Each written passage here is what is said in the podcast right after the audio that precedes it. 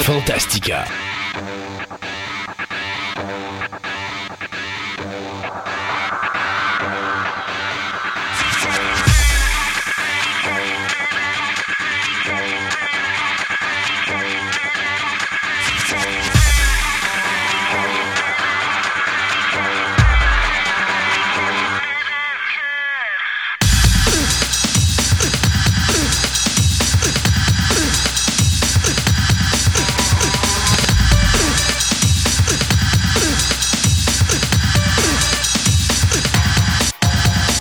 Fret dehors, Moses que j'ai l'hiver. Et euh, ça nous donne l'occasion de rester au chaud dans nos studios pour faire cette nouvelle édition de Fantastica. Mon nom est Christophe Lassens et en face de moi, j'ai mon comparse de travail sur mon écran d'ordinateur, soit Sébastien. Bonjour Sébastien Côté.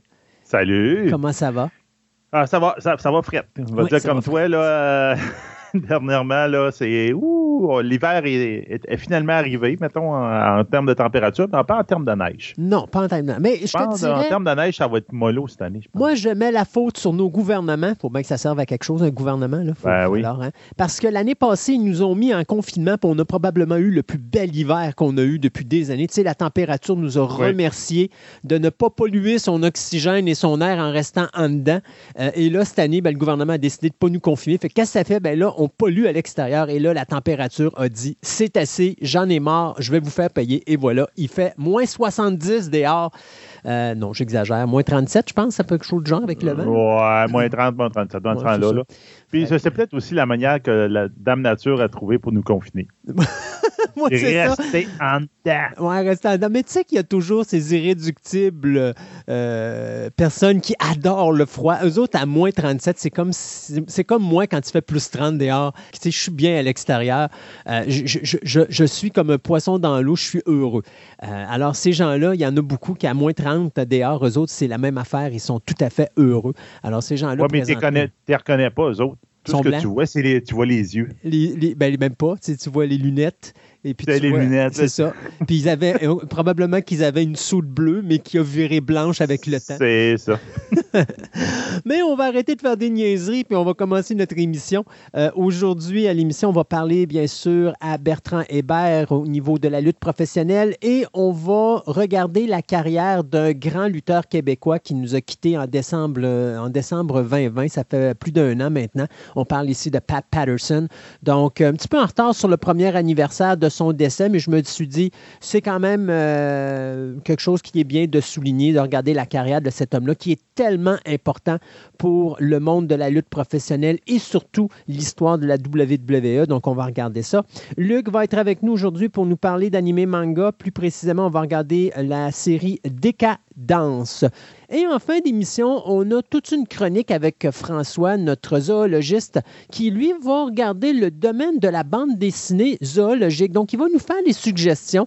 Alors, c'est une bonne chronique, là, c'est quelque chose de presque une heure. Alors, je vous suggère fortement de prendre un papier et un crayon ou de vous apprêter à réécouter la chronique parce qu'il y, y, a des belles suggestions de lecture là-dedans, mais ce n'est pas nécessairement des bandes dessinées qui inclut des animaux, mais c'est des bandes dessinées qui vont parler de l'aspect zoologique euh, à l'intérieur. Donc, il y a des choses qui sont vraiment très intéressantes. Donc, on va parler de ça en fin d'émission. Sébastien? Oui. La guerre n'est pas terminée entre Vin Diesel et The Rock. Ouais. Ouais écoute, euh, pour ceux qui s'en rappellent pas, euh, le conflit entre l'acteur Vin Diesel et l'acteur Dwayne Johnson a starté sur le tournage du film Fast and Furious numéro 8. Euh, on se rappellera que Dwayne Johnson, à cette époque-là, avait commencé à participer à la saga de euh, Fast and Furious à partir du cinquième film de la série. Puis avait été présent dans le 5, dans le 6, dans le 7 et dans le 8. Puis ça avait amené, bien sûr, une popularité euh, au niveau des fans qui s'étaient, comment je pourrais dire, glissé dans le train de cette folie totale qu'est la franchise de Fast and Furious. Et donc, à un moment donné, durant Fast and Furious 8, il est arrivé un clash. À un moment donné, Vin Diesel a comme confronté le Rock parce que, bon, le Rock arrivait quelquefois en retard sur le plateau de tournage. Puis là, on disait qu'à cause de lui, la production était en retard et tout, et tout, et tout. Et le Rock a comme gentiment reviré Vin Diesel dans ses bobettes euh, devant tout le monde. Et euh, il y a eu même des applaudissements parce que le monde en avait un petit peu marre de Vin Diesel sur le plateau de tournage puis de ses crises de vedettariat. Alors, je dis pas que Vin Diesel est un gars difficile, mais je dis juste qu'il y a beaucoup de monde qui avait de la misère avec Vin Diesel, puis qu'à un moment donné, il n'osait pas y dire. Et Le Rock, ben, c'est un gars que je pense qu'il euh, est rendu tellement haut au niveau d'Hollywood maintenant que c'est le genre de gars qui peut se permettre de faire bien des choses puis que personne ne va lui dire quoi que ce soit. Alors, il, avait, euh, il s'était permis euh, sur un de ses Instagram de dire qu'il remerciait certaines personnes sur le plateau de tournage pour l'aider dans justement à prendre de l'expérience sur Fast and Furious et à s'améliorer et tout et tout et tout. Mais qu'il y a d'autres personnes, des chicken shit, comme il a spécifié sur son Instagram, qui eux sont pas capables de prendre les commentaires et euh, bon. On devinera que le chicken shit en question, c'était Vin Diesel. Il l'a pas Ben nommé, mais tout le monde savait que c'était Vin Diesel. Et ça l'a starté cette ce conflit entre les deux hommes, que plusieurs disaient que c'était les meilleurs amis du monde, jusqu'à ce conflit-là, où est-ce qu'à un moment donné, bien, euh, c'est comme deux alphas sur, euh, sur un bateau, puis les deux, bien, ils veulent devenir capitaine du navire. Donc, ça a donné un clash entre les deux hommes. Et donc, à partir de la fin du film Fast and Furious 9, le Rock a dit, c'est terminé pour moi. Il contacte chez lui Vin Diesel pour lui dire, je ne reviendrai plus euh, dans la saga de Fast and Furious. Je veux plus rien savoir. Euh, je continue à espérer pour vous autres que ça aille bien. Je vais, je, vais espérer que euh, vous allez continuer à avoir du succès avec cette franchise-là. Je vais vous aider le plus que je peux au niveau de la, je pourrais dire, de la commercialisation du produit en disant que c'est une bonne franchise et tout et tout. Mais je ne participerai plus jamais à un film de Fast and Furious. Bien sûr, les producteurs face à ça sont allés voir Dwayne. Ils ont dit ben écoute, euh, si on enlève Vin Diesel de l'équation, tu devrais dû revenir. Puis là, bien sûr, le Rock a dit ben là, tu vas pas enlever Vin Diesel de Fast and Furious. Il dit non, on va partir une autre franchise, un spin-off de Fast and Furious qui va s'appeler le ben, euh, Hobbs and Shaw, qui va mettre en vedette toi et Jason Statham, que tu aimes beaucoup parce que Jason Statham et le Rock s'entendent très bien. Et puis, on va repartir une autre franchise là-dessus. Alors, The Rock a dit OK, parfait, j'embarque. Bien sûr, Hobbs Shaw a eu autant de succès que Oui. euh, la saga des euh, Fast and Furious et ça l'a permis de garder le personnage de euh, Luke Hobbs, qui est interprété bien sûr par Dwayne Johnson. Arrive bien sûr la nouvelle comme quoi que Fast and Furious numéro 10 sera le dernier film de la franchise. Et bien sûr, sur Instagram, pas en personne, pas par téléphone, sur Instagram, Vin Diesel dit la chose suivante. Mon petit frère Dwayne, ça commence déjà très mal. Ouais, c'est ça. Tu dis pas à, Ro- à- à Rocky, euh, euh, euh, mon petit frère, n'est-ce pas? Dwayne Johnson, je pense qu'il ne l'appréciera pas. Mais enfin, le moment est venu. Le monde attend le final de Fast 10. Comme tu le sais, mes enfants t'appellent Oncle Dwayne à la maison. Il n'y a pas une fête de Noël qui se passe sans que et toi n'échangiez vos vœux. Mais le temps est venu. L'héritage attend. Je te l'ai dit il y a des années que j'allais tenir ma, pro- ma promesse envers Pablo. Il parle ici de Paul Walker, l'acteur qui est décédé. euh, mon Dieu, je ne me rappelle pas si c'était euh, à la fin de euh, Fast and Furious 8 ou Fast and Furious 7, mais je sais que Paul Je sais Walker. pas pourquoi j'ai le 7 dans la tête. Dans mais le 7, ça se peut. Euh, donc, je te dis ça par amour. Tu dois revenir. Ne quitte pas la franchise. Tu as un rôle très important à jouer. Ça, c'est le message que Vin Diesel a mis sur son Instagram en novembre dernier. L'attente s'est fait, bien sûr, la- la réponse s'est faite attendre et c'est finalement tout récemment, pas sur son Instagram, pas sur son Facebook, mais directement sur CNN que le Rock a répliqué. Alors, le Rock est allé à CNN et à un moment donné, on a posé la question à savoir, allais-tu, euh, est-ce que Dwayne Johnson sera de retour sur le plateau de tournage de Fast and Furious numéro 10? Et la réponse a été la suivante. J'ai été très surpris par le récent message de Vin Diesel. en juin dernier, lorsque Vin et moi sommes entrés en contact sans passer par les réseaux sociaux, je lui avais dit directement et en privé que je ne reviendrais pas dans la franchise. J'ai été ferme, mais cordial euh, dans mes propos et je lui ai dit que je soutiendrais toujours le casting et que j'encouragerais toujours la réussite de la franchise. Mais le récent message public de Vin Diesel est un parfait exemple de sa manipulation. Je n'ai pas aimé qu'il évoque ses enfants dans, son message, ainsi que la mort de Paul Walker. Et là, il s'est tourné face à la caméra et il a dit Laisse-les donc en dehors de ça.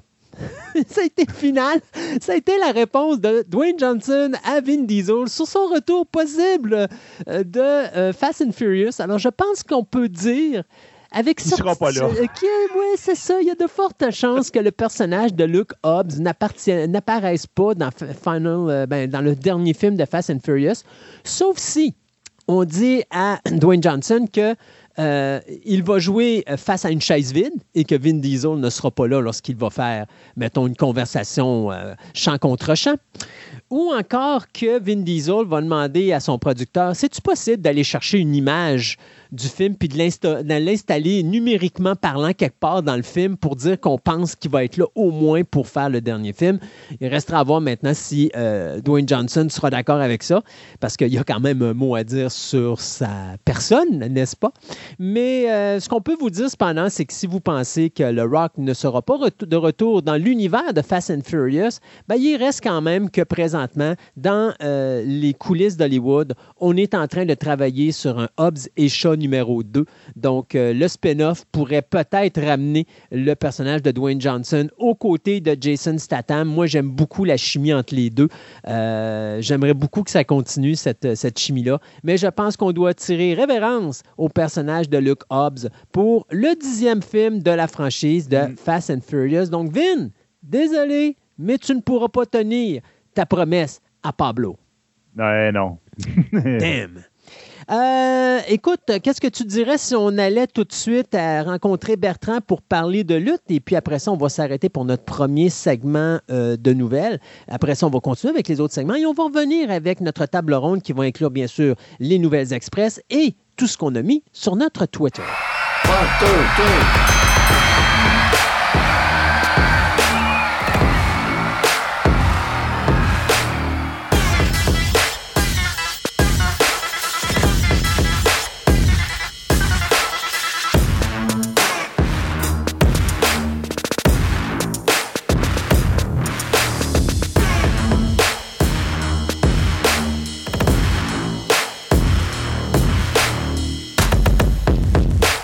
De retour avec nous pour nous parler lutte. Bonjour Bertrand. Bonjour. Bon matin. Ben bon, oui, bon matin. Euh, si Bertrand a la voix quelque peu, qui semble un peu fatiguée, c'est tout à fait normal. Elle a travaillé très fort hier soir. Donc, euh, on va être indulgent avec lui aujourd'hui un petit peu. Ah, on va se réchauffer tranquillement. Ça va, ça va bien aller. On va parler aujourd'hui euh, je dirais, un des grands de la lutte professionnelle, mais pas nécessairement dans le ring, bien qu'il a fait ses preuves, et c'est, si je ne me trompe pas, le premier champion intercontinental de l'histoire de la WWE, mais c'est surtout en arrière-scène qui va être probablement l'homme le plus important de la lutte, encore plus important, je pense, que Vince Kennedy Vincent Kennedy McMahon. Ben, disons qu'après Vince Kennedy McMahon, on peut faire un argument que Pat Patterson est la deuxième personne la plus influente de toute l'histoire du monde de la lutte professionnelle. Parce que dans, en sa qualité de bras droit de Vince McMahon, il va être, euh, durant des décennies, euh, la personne dont la parole et les, idées vont avoir le plus d'influence puis le plus de poids dans la balance euh, pour ce que Vince McMahon tente de bâtir et créer. Là. C'est énorme. Pour un Québécois qui parlait trois mots d'anglais quand il est parti aux États-Unis, c'est gros. On, on voudrait écrire un roman, puis on dirait que c'est un peu exagéré. Mais dis-moi si je me trompe, mais euh, j'avais déjà entendu dans quelques documentaires que Pat Patterson était le seul gars qui pouvait revirer euh, Vince McMahon dans ses bobettes. Ben, c'est pas ça, c'est pas ça, c'est l'expression, mais Pat. Pat ne se souciait pas des sentiments de Vince, là, euh, puis, mais savait aussi comment travailler avec Vince. C'est-à-dire que s'il n'aimait pas quelque chose, il n'avait pas peur de le dire. ce qui, est souvent le problème à la WWE, c'est que Vince en, projette tellement que les gens ont peur pour leur emploi, puis les gens sont sont insécures face à comment expliquer leur point de vue quand ils divergent de celui du patron. Hein. Ben, Tandis que Pat, de ce côté-là, ça ne le dérangeait pas de dire que ça n'avait pas d'allure. Ça, c'est ouais, ça, la, la, problématique d'un homme qui a un tempérament fort. Vince McMahon est un tempérament fort, c'est un leader, il va diriger tout, mais ça prend un autre tempérament fort pour le dire. Hey, on va te ramener à, bonne place parce que là, tu es allé trop à droite ou trop à gauche, puis ça n'a pas de Moses de bon sens. Et Pat Patterson avait cette qualité-là de dire à Vince ses quatre vérités dans sa face. Et Vince avait beaucoup de respect pour Pat Patterson à cause de ça. Oui, effectivement. Puis c'est aussi la façon. Mm. en anglais, ils disent It's not a hill to die on for. Pat savait comment présenter son idée, la défier celle de Vince, si on veut, mais pas au point de planter son drapeau et dire je vais mourir pour cette cause. C'est plutôt voici ce que j'en pense. Je pense que ce que tu penses, ça n'a pas d'allure. Après ça, fais-en ce que tu en veux. Moi, là, j'ai fini. on passe à l'autre sujet, puis moi, c'est fini. Là. il, il en fera pas un cheval de bataille jusqu'à en mourir. Là. Et ce qui, moi, ce que j'en ai compris euh, au fil du temps de travailler avec Pat sur sa biographie, parce qu'on n'a pas introduit le fait que dans les dernières années de sa vie, j'ai été celui, une des personnes les plus proches de Pat, c'était que faut planter une idée dans la tête de Vince, faut planter une graine qui va grandir. Puis de par lui-même, Vince va étudier cette idée-là ou ce point de vue divergent-là, puis il va nous revenir. Et très, très souvent, selon Pat, ça peut avoir une semaine, deux semaines, euh, trois jours, Vince revenait avec soit une version modifiée de son idée ou avec un, plan qui incluait maintenant euh, les changements qui étaient supposés d'être. C'est pas Vince, c'est pas quelqu'un que tu pourrais dire non, ça n'a pas d'allure, puis il va changer d'idée sur le champ. Fallait que tu, tu dises OK, voici ce que je pense, voici ce, ce qui devrait arriver, fais-en ce que tu veux. Pierre Clermont, c'était le vrai nom de Pat Patterson, un gars qui est né euh, à Québec, à Montréal. À Montréal. En 1941. Mm-hmm. Dans le quartier de la Malasse. Ben oui. À, Montréal, écoute, dans la pauvreté la plus euh, incroyable, une famille euh, nombreuse, les gens parqués un par-dessus l'autre. Pat lui-même dormait dans le garde-robe, littéralement. donc, c'est vraiment, là, quelqu'un qui est parti de rien. Euh, il n'y avait pas l'eau courante dans la maison euh, quand Pat est, né. Euh, donc, c'est pour vous dire de quelle autre époque on est. Là. Ça vient, puis c'est important aussi parce que 1941, c'est un peu un chiffre hétéroclite quand on pense 2021 aujourd'hui. Comment la différence entre on se promène avec un ordinateur dans notre poche versus j'avais pas l'eau courante dans la maison. Là c'est quand même le, saut chronologique, là, on dirait que c'est beaucoup plus que 80 ans. Euh, donc, euh, les mentalités, la, façon de voir la vie puis les choses n'est pas la même. Là, euh, donc, ça, ça, ça l'a très bien servi durant très très longtemps d'avoir d'être parti de rien. Oui, puis en plus, il y, avait, beaucoup de difficultés dans sa famille parce que, veut, veut pas, euh, bon, Pat Patterson était homosexuel et c'était pas nécessairement très bien reçu dans sa famille. Si je me trompe pas, d'ailleurs, je pense qu'à un moment donné, quand Pat est parti, euh, les liens avec sa famille ont été difficiles après ça. Ben, ça a été difficile avec son père, euh, principalement. Euh, avec ses soeurs, ses frères, il a toujours gardé une bonne relation avec sa mère, toujours été proche. Ça a été dur pour le père d'accepter que son fils était homosexuel, euh, surtout qu'à à la base, pour Pat, comme c'était une, famille un peu euh, à l'ancienne de cette époque-là, c'est pas comme si ces choses-là étaient discutées. Donc, Pat s'est découvert un peu de par lui-même.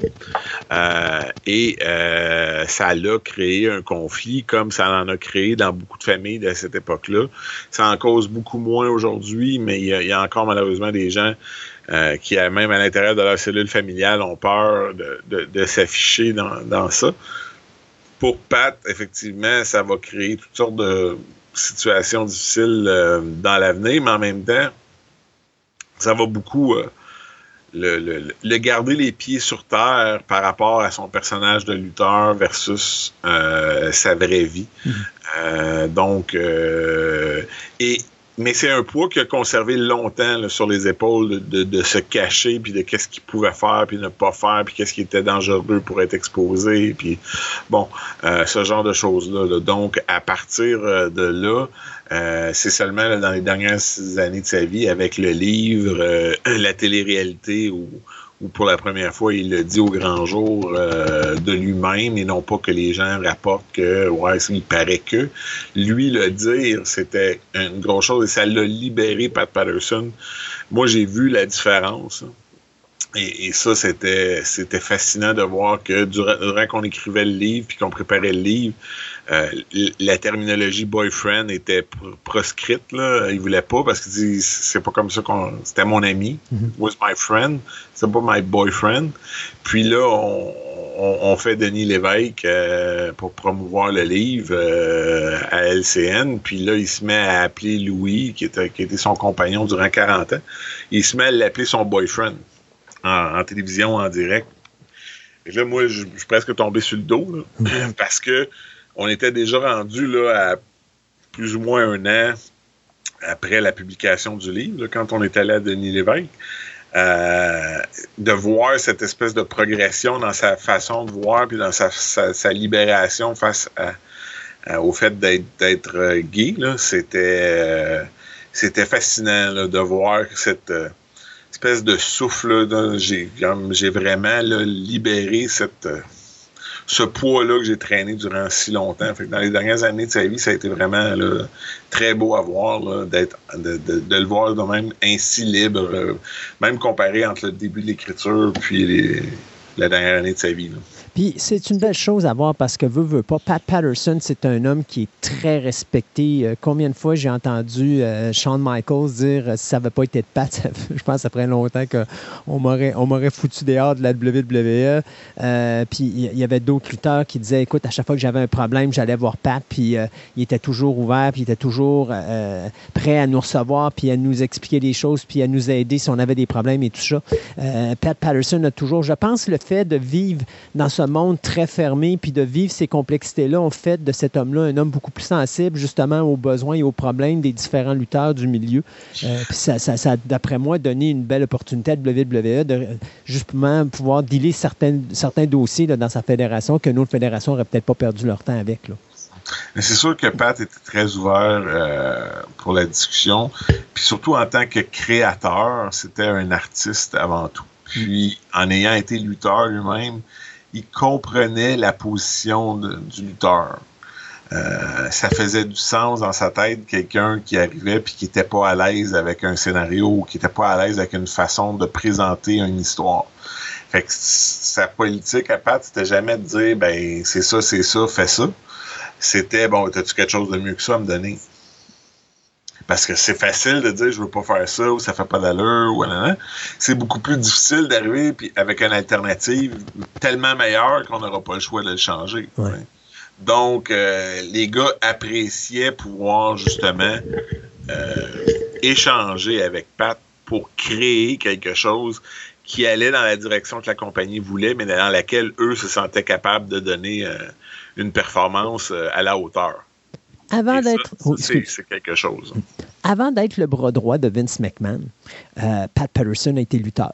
Donc, euh, il a commencé à un très jeune âge. Je pense qu'il était adolescent quand il a commencé à lutter. Il avait 18-19 ans euh, quand il est parti à Boston, puis il avait commencé autour de 16 ans. OK. Puis après ça, bon, comment il est arrivé à la WWE? Ça a été ah, quelque chose de direct? Ça, ou? ça a été un long, un long, un long voyage. Là. Lui, il est, né, il est né à l'époque des territoires, donc il va lutter à Montréal pour le promoteur Silvio Sanson. Ensuite, il va rencontrer un promoteur de Boston. Euh, puis il va se diriger à Boston. Euh, c'est à Boston qu'il va rencontrer Louis. Euh, puis de Boston, il va aller à Portland. De Portland, il va aller au Texas. De Texas, du Texas, puis de l'Oklahoma, il va retourner à Portland. Et de Portland, il va s'en aller à San Francisco. À San Francisco, il va être 14 ans pour le promoteur Roy Shire pour la Californie. Puis il va devenir une méga star.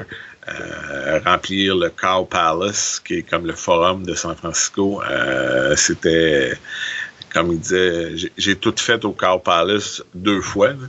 Euh, deux fois en babyface, deux fois en heel, tellement qu'il était là longtemps puis qu'il a fait le tour euh, euh, de toutes les histoires possibles. donc, il va devenir une méga star. Quand ça, cette relation-là puis ce territoire-là, ça va se terminer, il va aller un petit peu en Floride avec la AWA de Vern Gagne.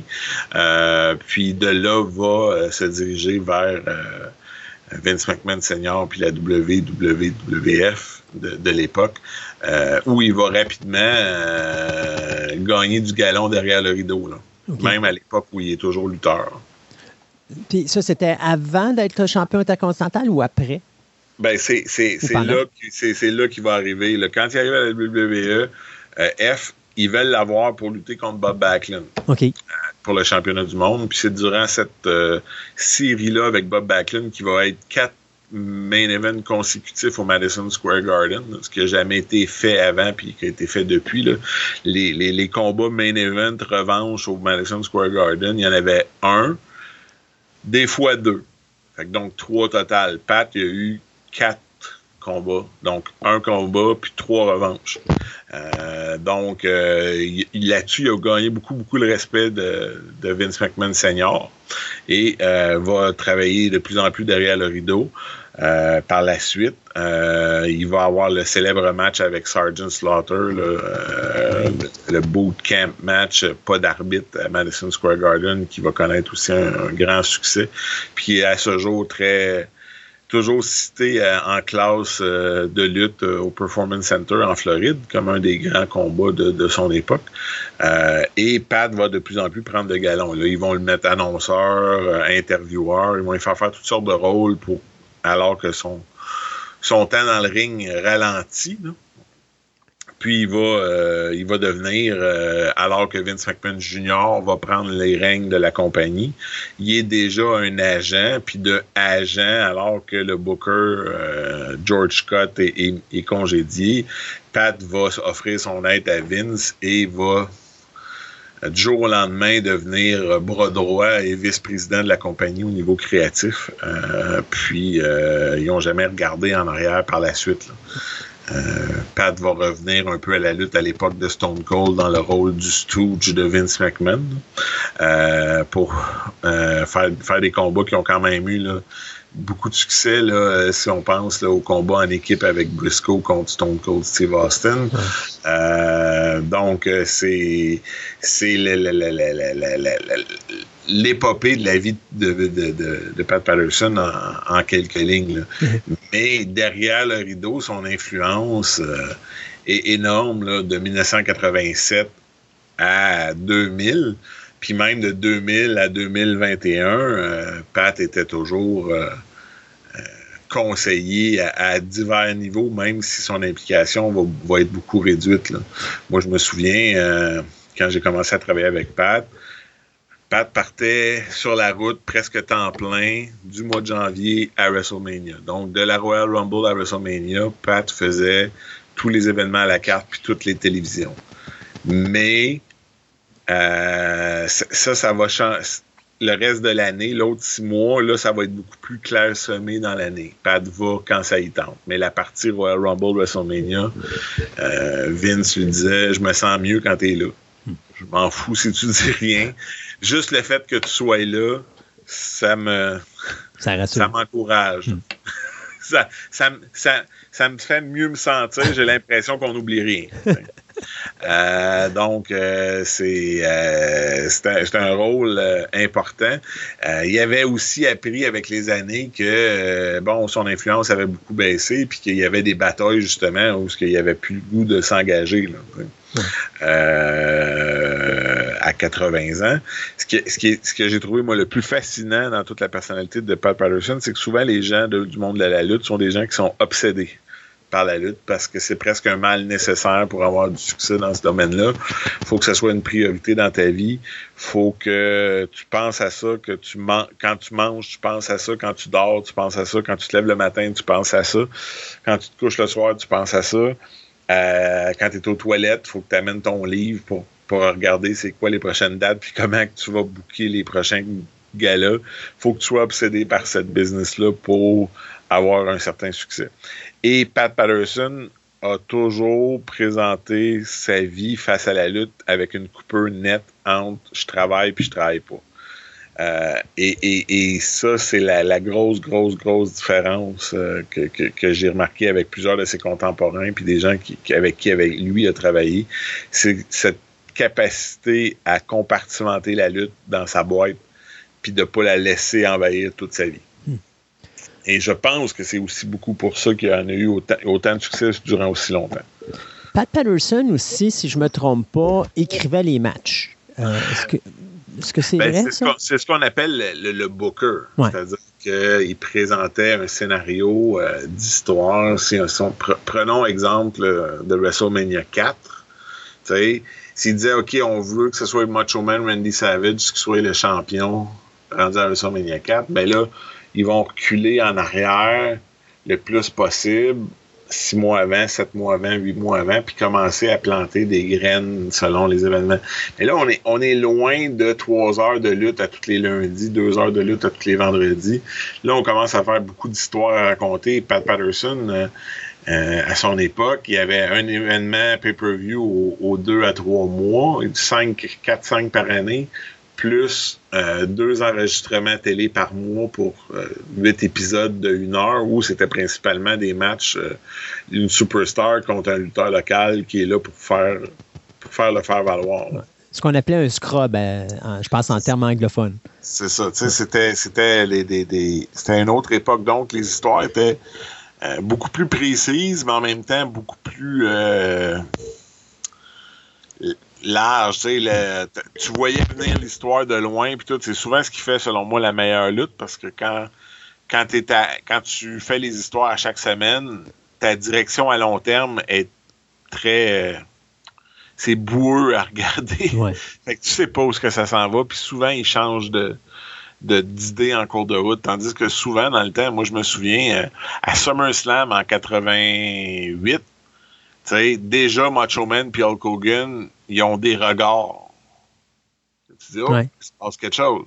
À Survivor Series, Hulk Hogan, Macho Man, oh, ça regarde de travers. là, c'est comme, OK. Là, tu arrives à WrestleMania, puis là, ils font le gros, la grosse séparation des Mega Powers. Mega Powers explose. Tu le savais, tu le sentais que ça c'était pour arriver. Là. Ouais. Euh, et, c'est là toute la différence. Comme puis souvent dans la lutte, c'est pas nécessairement la surprise qui fait la. Parce que faut que si la surprise fait du sens, c'est correct, mais une surprise pour une surprise est beaucoup moins efficace qu'une histoire que tu vois se dérouler puis tu te dis ah mon dieu c'est là qu'ils s'en vont. L'intensité monte beaucoup plus facilement quand tu quand tu places tes pions tranquillement. C'est le reproche que je fais puis c'est dans tout. Hein. Tu regardes autant euh, la télévision, le cinéma euh, ou n'importe quoi, la lutte est, inclue dans ça. C'est qu'il faut toujours en faire plus, puis en donner plus, puis en donner plus. Puis je pense que le, les, réseaux sociaux tout ça ont forcé un petit peu ce type de, de, de marché là, c'est-à-dire dire que là, maintenant, tu ne peux plus prendre trois mois pour développer une histoire, ou quatre mois, ou cinq mois, ou six mois, comme on faisait dans le temps de la WWF. Euh, aujourd'hui, il faut que ça soit, écoute, on a euh, genre trois semaines pour faire le show, puis dans une semaine, on a le main event, puis si on, ça, ça attire du monde, ben, on va faire une suite. Sinon, ben, c'est un match, puis après ça, on saute à autre chose, puis on a une nouvelle histoire qui se développe tu m'arraches les mots de la bouche. Oui, c'est ouais, ben, ça. Et, les émissions de télé, le cinéma sont d'excellents exemples. Euh, il y a des films qui fonctionnaient très bien euh, dans les années 70-80, qui vieillissent pas toujours bien, mais en même temps, d'autres qui le vieillissent très bien. Puis il y a des, éléments qui sont faits en 2021 tu te dis, oh mon Dieu, c'est donc bien épouvantablement, c'est long, c'est pénible, c'est insupportable à regarder. Euh, parce que souvent, on va on va y aller. Ah, s'il y a des scènes d'action, ça va être, ça va être, ça va être correct. C'est ça qu'ils veulent. Mais c'est parce que les scènes d'action devraient aider à rehausser une histoire et non pas remplacer le développement des personnages et l'histoire comme parce que euh, c'est quoi la différence euh, moi mon meilleur exemple c'est c'est quoi la différence entre tous les autres films de requins qui ont jamais été faits puis le jazz l'original? Tu vois pas jazz ben, tu vois pas Jazz. Mm. Et, les personnages c'est ces personnages-là qui prennent toute la place, puis que tu apprends à connaître au fil du film jusqu'à temps de la, grosse confrontation avec le requin. Et c'est cette relation-là et cet attachement-là aux personnages, même de certains personnages mineurs qui vont qui vont disparaître en cours de route, c'est qu'il y a comme une il y a une raison, une explication, il y a comme puis tu t'attaches aux mm. personnages puis aux textes qu'ils ont à dire puis aux, répliques qu'ils ont à faire euh, et et t'as jamais ça dans d'autres films de requins où c'est comme euh, c'est combien on peut faire manger de monde en, en, en moins de temps possible. En 90 minutes. C'est ça. C'est donc c'est un peu ça. Puis toutes les formes de divertissement en sont un peu victimes jusqu'à un certain point. Euh, j'ai été voir Venom il n'y a pas si longtemps.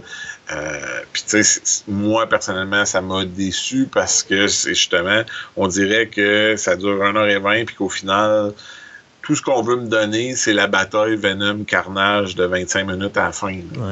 Mais dans l'heure avant, tu, tu m'en as pas donné assez pour que je sois vraiment investi dans la bataille de 25 minutes à la fin, tout en CGI, que j'ai de la misère à acheter, puis qu'à un moment donné, je me dis, ben là, ils vont encore se taper longtemps avec des roches dessus. c'est parce que, je dirais, un coup que tu les as vus se taper une fois avec des roches, après 14-20 minutes, c'est long. C'est ça. Pour mon goût à moi. Euh, fait que des fois, je pense qu'on tombe un peu là-dedans. Puis à la lutte, c'est pareil. Hein, on va souvent tomber euh, dans ben là, ça marche pas, fait qu'on scrape. Mm. Ou ah ben là, on n'a pas le résultat escompté, même si. Fait que là, on va arrêter nos plans très bien ficelés, puis on va tout changer. Mais parfois, il faut comme stay the course. You have to stay the course. Euh, si on prend euh, la, storyline de Macho Man et Hulk Hogan en exemple, c'est des stay the course. Il n'y a personne qui a dit oh, on va overshotter ou on va, on va tirer à plug là-dessus. Le monde n'embarquera jamais. Là, Par le temps qu'on est arrivé à WrestleMania 5 puis que les Mega Powers se sont affrontés, c'était une culmination qui était incroyable. Puis, là, tu voyais tous les événements qui avaient conduit à ça. Puis, ah oui, ah, c'est sûr. Là, là, si tu créais, cette, comme tu dois le faire au cinéma ou en télévision, tu créais cette anticipation de Oh mon Dieu, Macho Man contre Hulk Hogan, faut que je voie ça. Bel exemple hein? aussi qui avait été fait, le géant Jean Ferré contre Hogan. Ça n'a pas été montant une semaine. Exact. Tu as eu, as eu cette montée d'adrénaline. Même, même, principe. Oui, exactement. Euh, si on vient à Pat Patterson, Pat Patterson a créé des choses incroyables dans le domaine de la lutte professionnelle. Es-tu capable de nous en nommer un euh, ou quelques-uns qui sont très importantes dans sa carrière? Ben, écoutez, la, Royal Rumble demeure le concept de Pat Patterson qui va euh, le, aller encore plus loin que sa, légende à lui. C'est-à-dire qu'il y aura des Royal Rumble euh, jusqu'à la fin des temps. Et à chaque fois, on va mentionner que c'est le match de Pat Patterson. Euh, d'ailleurs, Pat, Pat, avait l'idée que les gagnants de la Royal Rumble devraient remporter la Coupe Pat Patterson, un peu comme la Coupe Stanley euh, pour la Royal Rumble. c'est une idée qu'il n'a jamais vue qui n'a pas pu voir le jour de son vivant. Espérons qu'un jour, là, on va euh, honorer les gagnants de la Royal Rumble avec euh, la Coupe Pat Patterson. Euh, ça, ça, semble juste logique. C'est le match. Après WrestleMania, c'est l'événement le plus important dans le calendrier. C'est l'événement qui met la table pour WrestleMania. et, et c'est un événement que, un gros avantage, c'est-à-dire que si aujourd'hui je veux regarder la Royal Rumble de 1998, tiens, puis que je vais la chercher sur le WWE Network, si ça se trouve, je me souviens pas qui a gagné, puis je me souviens pas nécessairement des 30 gars qui étaient dans la Rumble. Donc, le concept de la Rumble étant deux gars commencent, puis à toutes les deux minutes, il y a quelqu'un d'autre qui s'ajoute jusqu'à temps qu'on a éliminé en lançant les adversaires vers-dessus la troisième corde, puis qu'il en reste juste un qui s'en va affronter le champion à WrestleMania.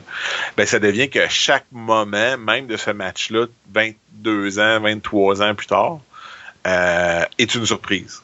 Donc, ce sont des matchs qui vieillissent très bien. Euh, c'est des matchs qu'on peut écouter à nouveau euh, et on peut y découvrir toutes sortes de nouvelles, de nouveautés ou de nouvelles choses parce que justement, c'est une très longue tapisserie d'histoire tout au long des combats. donc, c'est des événements qui ont que Pat a un événement, un match que Pat a mis en place. lui, il voulait toujours trouver quelque chose qui allait plus loin que la fameuse bataille royale. puis il y avait l'histoire derrière ce match-là est merveilleuse parce que c'est un euh, on, prépare un spécial pour le USA Network.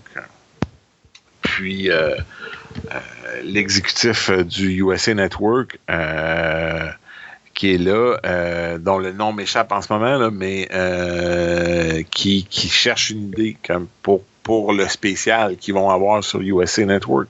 Mm-hmm. Et Vince McMahon, en dépit lance euh, à Pat, ben raconte ton idée niaiseuse. Là.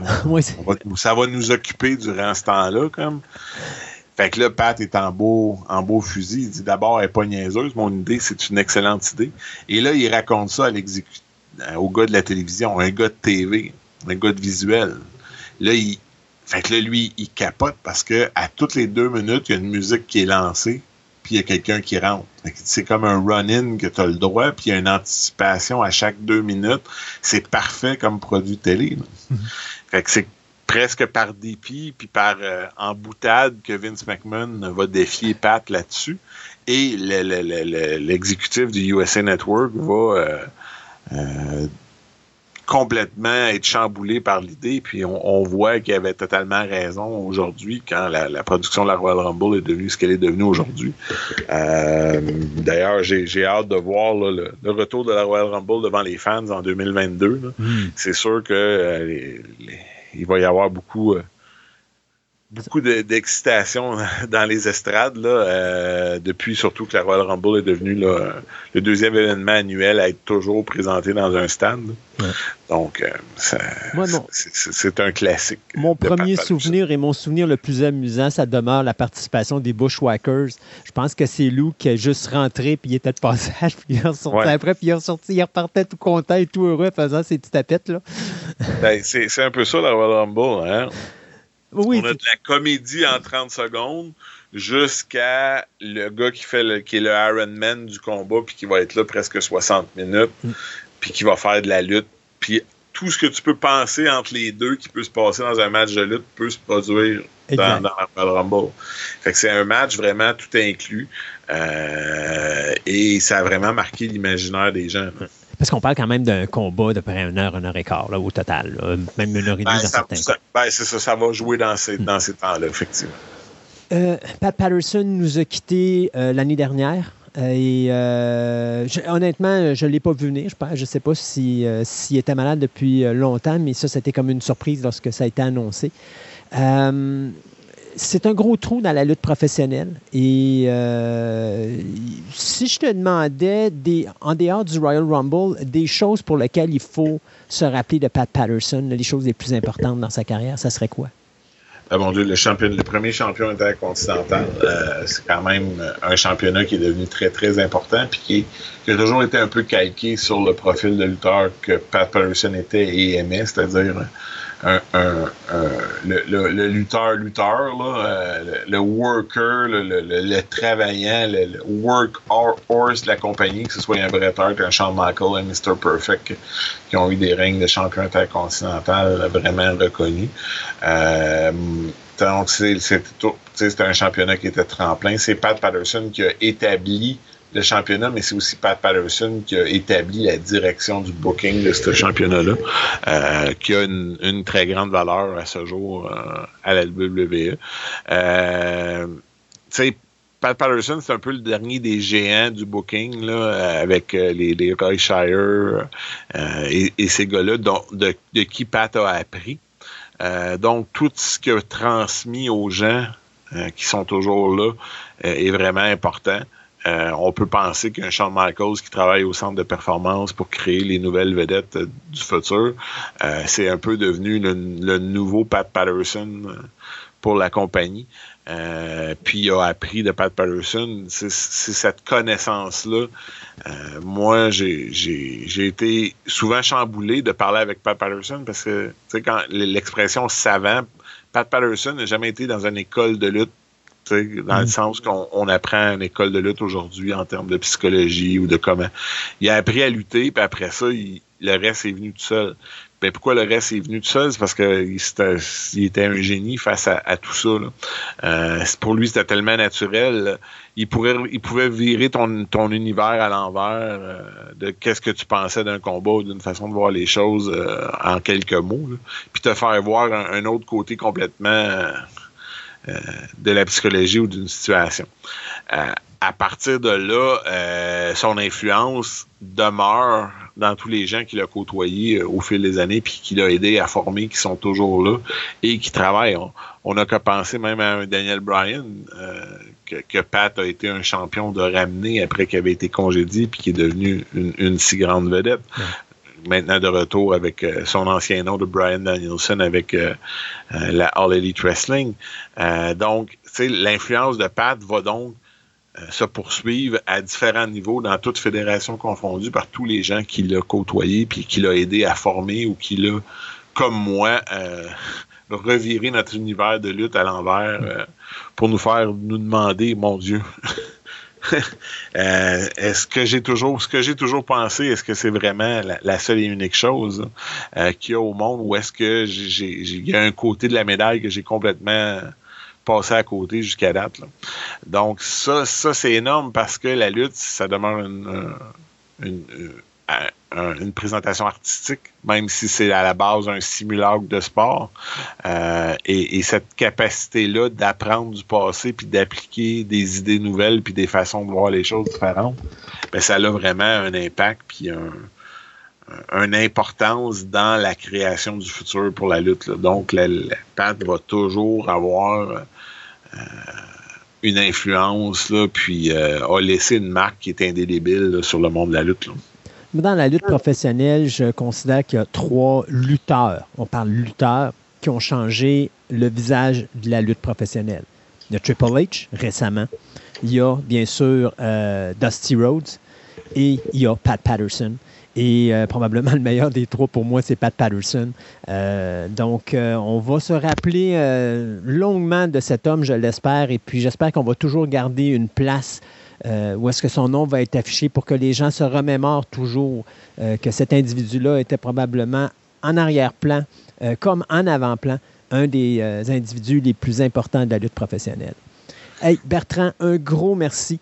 Et puis, euh, plein de choses incroyables qui s'en viennent à cette chronique de lutte à Fantastica, c'est sûr et certain. Pour plus sur Pat Patterson, hein, on n'oublie pas de se procurer Accepted, How the First Gay Superstar Changed WWE. Vous allez vraiment apprendre à connaître un homme qui était pas juste une tête de lutte, mais qui était une personne magnifique. Ouais. Merci beaucoup, euh, Bertrand.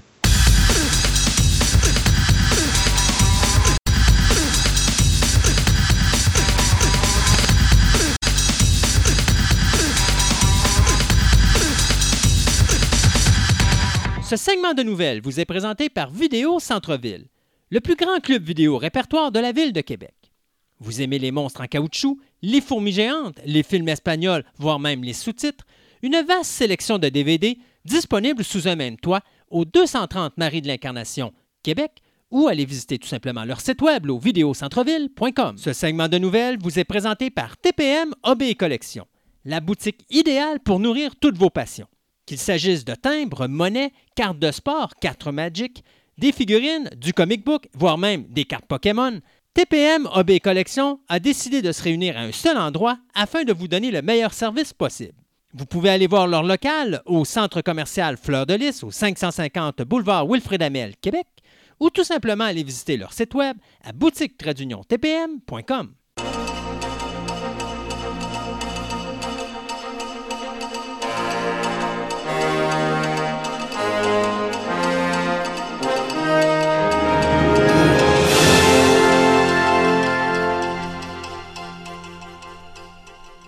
Et pour notre segment de nouvelles, on va euh, bien sûr commencer avec les décès. J'aimais mieux commencer mes nouvelles avant, quand on avait les renouvellements puis les cancellations. C'était plus joyeux, il me semble. Euh, là, ben, on commence avec les décès, puis il y en a encore beaucoup. Les fêtes de Noël et du jour de l'an, Hollywood, euh, le végétarien en général, c'est toujours une période qui est extrêmement difficile et ça tombe comme des mouches. Et cette année, bien, Noël nous avait laissé tranquille mais depuis le début de l'année, ça tombe vraiment là. écoute, c'est ridicule de voir ça aller. on va commencer par le réalisateur Jean-Jacques Benix. c'est un réalisateur français qui est décédé le 13 janvier dernier à l'âge de 75 ans des suites d'une longue maladie. J'ai réussi à trouver dans un article du Paris Match que c'était la leucémie. Donc, ce réalisateur-là, on l'a connu principalement pour, moi je vous dirais, il y a deux films pour lesquels euh, moi je le connais D'abord, il y a son premier film qui a ramassé quand même quatre prix au César en 1982, dont euh, celui du, de la meilleure première œuvre. On parle du film Diva. Son deuxième film, ça avait été La Lune dans le caniveau, euh, qui avait été sélectionné au Festival de Cannes en 83, mais malheureusement, ça va être un échec au niveau commercial.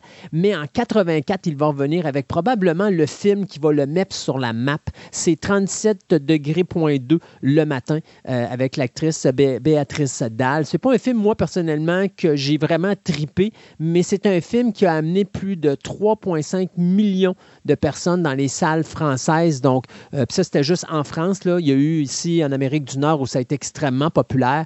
Donc, euh, ça également, là, c'est le film qui l'a mis sur la map. Mais c'est pas un, réalisateur qu'on va voir beaucoup par la suite. On va le revoir en 89 avec euh, Rosaline et les Lions. On va le voir avec, en 93 avec IP5. Et d'ailleurs, probablement que IP5, il ça mettait en vedette Yves Montand. Et, c'est probablement le meilleur rôle en carrière de Yves Montand dans ce film-là. Puis après ça, bien, euh, il va écraser avec le film Mortel Transfert, qui va être un, échec total au niveau commercial et critique. Et ça va être la dernière fois qu'il va toucher au domaine du cinéma. Donc, euh, on ne le reverra plus par la suite. Donc, il est décédé le 13 janvier dernier des suites d'une leucémie. Un autre décès surprise, le comédien Bob Saget, lui qu'on a connu pour le père, de, le père veuf de trois jeunes filles dans la série télé Full House, qui avait duré, je crois, pendant huit saison euh, de 1987 à 1995. Netflix avait restarté en 2016 une nouvelle série là-dessus. C'était comme une continuité. Euh, moi, je ne me rappelle plus le titre qu'il lui avait donné, euh, mais c'était revenu après 20 ans d'existence. Puis ça avait offert encore un autre 5 ans. Et moi, je vous dirais aussi, pour ceux qui se rappellent de la série How I Met Your Mother, bien, on pouvait le voir. C'est lui qui faisait la voix du, du vieux Ted dans la série bien sûr, dans la version originale anglaise. Donc, euh, Bob Saget, qui euh, était en tournée comme stand-up comique est tout simplement rentré le soir du 8 janvier à l'hôtel et le lendemain, on l'a retrouvé sans connaissance dans sa chambre d'hôtel. Il était décédé, donc probablement un infarctus. Donc Bob Saget qui nous quitte à l'âge de 65 ans. Le, oui. le spin-off, c'était Fuller House. Fuller House, c'est ça, exactement. Euh, le coup de grâce, Sidney Poitier, ben qui nous a quittés le 6 janvier à l'âge de 94 ans euh, de mort naturelle. il est Bon, je veux mettre les choses en, perspective parce qu'il y a des journalistes qui disent qu'il est le premier Afro-Américain à avoir gagné un Oscar à Hollywood c'est pas vrai. C'est le premier acteur masculin afro-américain à avoir remporté un Oscar euh, à Hollywood. Ça, c'était en 1963. Mais avant lui, il y avait l'actrice Hattie McDaniel qui avait gagné le premier Oscar pour une afro-américaine ou même pour une personne de race noire. Euh, et ça, c'était en 1940 pour l'actrice de soutien pour le film Gone with the Wind, Autant n'emporte le vent. Donc ça, ça s'est fait 23 ans avant que Sidney Poitier ramasse son Oscar. Euh, il avait ramassé l'Oscar donc en 63 pour euh, sa prestation dans le film Lily's on the Field ou Le lys des champs de Ralph Nelson. Mais je vous dirais, moi personnellement, quand vous voulez voir la carrière de Sidney Poitier, il y a toujours trois films que je considère être ses Top Gun. Et ces trois films qui ont été faits la même année, soit en 1967. On parle de Guess Who's Coming for Dinner, ou Devine qui euh, vient dîner.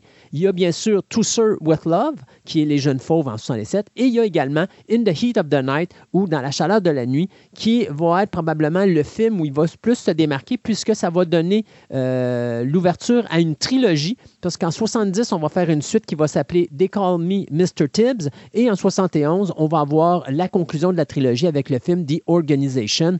Donc, Ça, c'était au niveau des films de euh, Sidney Poitier, mais il y a également euh, une chose importante à souligner, c'est que Sidney Poitier a non seulement eu une carrière comme acteur, mais il a également eu une carrière comme réalisateur. Et son premier film euh, sera euh, Buck euh, and the Preacher en 1972 et il renouvellera l'expérience en 1974 avec Uptown Saturday Night. Plus de sept films vont être réalisés par Sidney Poitier dans sa carrière et on le verra pour la dernière fois au cinéma en 1998 dans le film The Jackal ou Le Chacal avec Bruce Willis et Richard Gere. Euh, mais je vous dirais, la carrière de, de, Sidney Poitier est tellement une, carrière qui est importante, surtout pour les Afro-Américains. C'est lui qui a été, je dirais, le frontal des Afro-Américains dans les années 50, euh, 60 et 70. Euh, d'ailleurs, il a été très impliqué, je vous dirais, justement, dans, comment je pourrais dire, dans, cet aspect politique là, de, la représentation mm-hmm. des Noirs face, euh, face aux, lois et face aux, Blancs et tout ça. Donc, euh, c'est un personnage extrêmement important d'Hollywood qui nous quitte ici. Ben oui, puis tu regardes, en, plus de toute sa carrière cinématographique, il a été ambassadeur au Japon. Euh, il a travaillé à l'UNESCO, les Nations Unies dans la, section culturelle des Nations Unies. Il a été sur le, board de Walt Disney d'un directeur de 1994 à 2003. sais, il a été impliqué dans bien, bien, bien, bien, bien des choses. Puis tu vois que c'est quelqu'un qui a commencé extrêmement bas. Il n'y a pas d'éducation. Mais comme il disait quand il a eu, je pense, son Oscar. En 63. Et, euh, ouais, c'est ça, je pense, en 63, où il disait que j'aimerais rendre hommage à ce serveur juif qui a pris le temps de montrer à un jeune noir qui nettoyait la vaisselle dans le restaurant comment écrire. Je ne peux pas vous dire son nom, mais il n'a jamais su mais c'est lui qui, qui, est parti. Il a été capable de donner, puis maintenant, je lis bien. C'est pour dire. il a parti la carrière de Sidney Poitier. C'est ça, il dit, avec ça, j'ai été capable, lui, il m'a appris à écrire, à lire puis à écrire. C'est comme tu fais tabarnouche. En tout cas, c'est assez inspirant comme, euh, comme carrière, ce personnage. Exactement. Puis, tu sais, des fois, tu as des, des, gens comme ça que euh, les gens oublient tout simplement tu as, des personnalités qui sont importantes. Parce que c'est pas juste un acteur. C'est pas un homme qui va te mettre dans sa face le, face, le fait que c'est une vedette. C'est une personne qui va utiliser son vedettariat pour faire avancer des dossiers. Et ça, c'est merveilleux parce que euh, c'est des gens qui sont plus qu'humains. Euh, c'est des gens que l'argent change absolument pas. Euh, c'est des gens dont l'objectif, c'est pas de devenir riche. C'est l'objectif, c'est d'essayer de faire le plus de bien qu'ils peuvent dans leur vie et de savoir. Puis tu sais, j'ai toujours dit des fois, euh, tu as des gens dans la société qui ont l'air d'être des personnes qui ont, qui ont une vie bien ordinaire, qui sont jamais des grandes stars, qui sont jamais sous, sont... mais sans le savoir, à un moment ou à un autre de leur vie, ils vont être l'élément déclencheur qui va permettre à une autre personne de devenir une personne importante dans la société. Et tu te rends compte que n'importe qui est important dans la vie. Euh, c'est pas parce que tu ramasses des poubelles ou que tu es un, itinérant euh, dans une ruelle ou que tu es un milliardaire que tu es plus important l'un que l'autre. Parce que chacun a sa place dans une société et chacun a une importance dans cette société. Dans cette société et ça, c'est un très bel exemple. Ben oui, c'est que Denzel Washington avait dit justement qu'il avait reçu son Oscar, dit au Oscar, puis Simon Potier était là dans la salle. Il dit I love you, I respect you et I imitate you.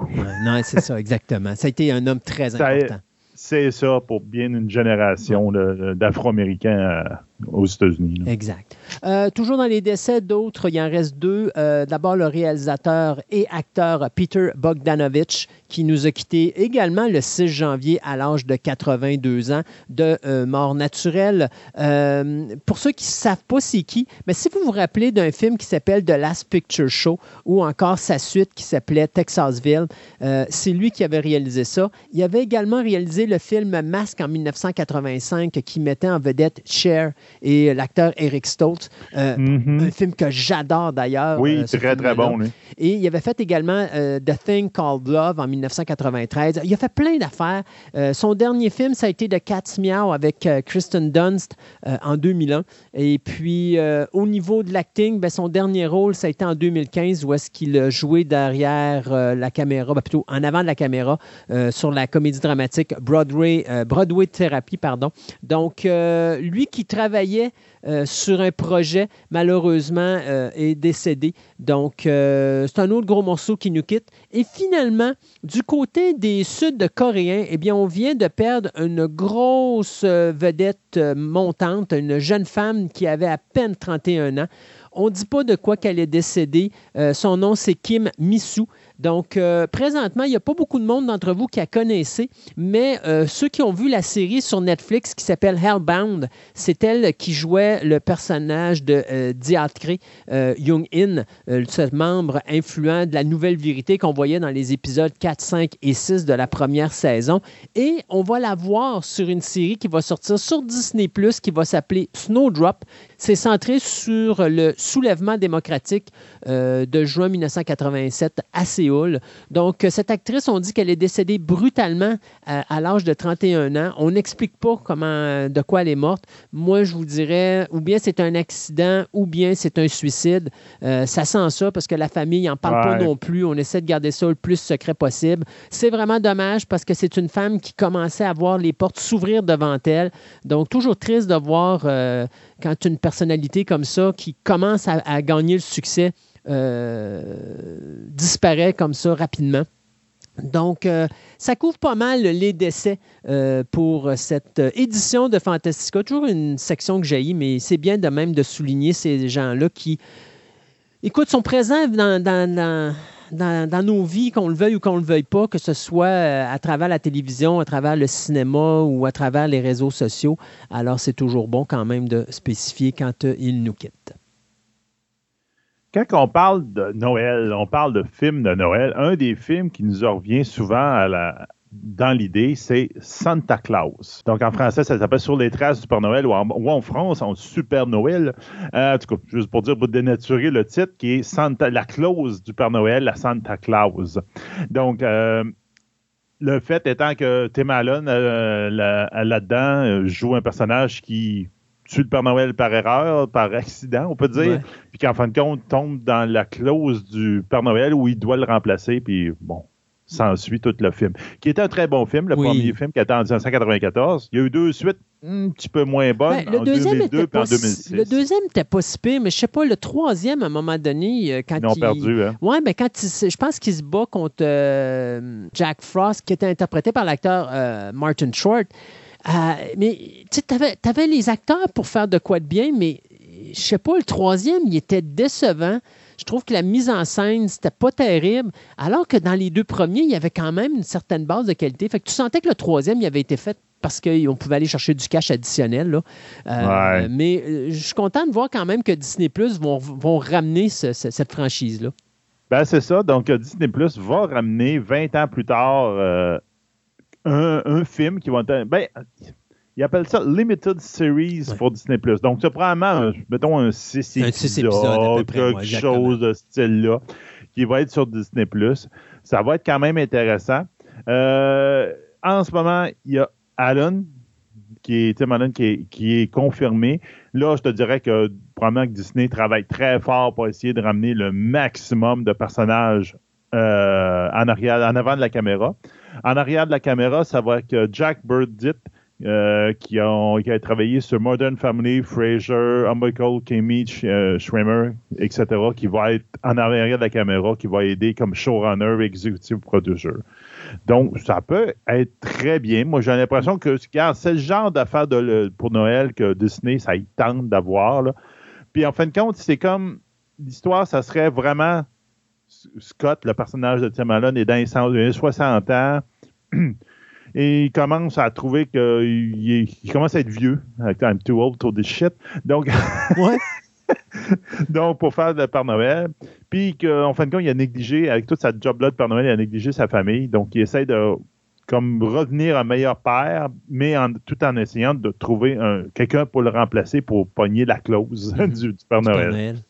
Donc, euh, il ne faut pas, faut pas qu'il pogne la clause du Père Noël, sinon lui, il va mourir. Oui, ben c'est ça, lui, il va mourir à ce moment-là. Je sais que, je sais que transférer le contrat. je sais que le tournage débute au mois de mars, si je ne me trompe pas. Là, oui, c'est ça. Donc, moi, j'ai l'impression qu'à Noël prochain, on risque d'aller l'avoir. Ce qui me fait rire, par exemple, c'est que c'est un projet Disney, mais c'est produit par 20th Television Studios.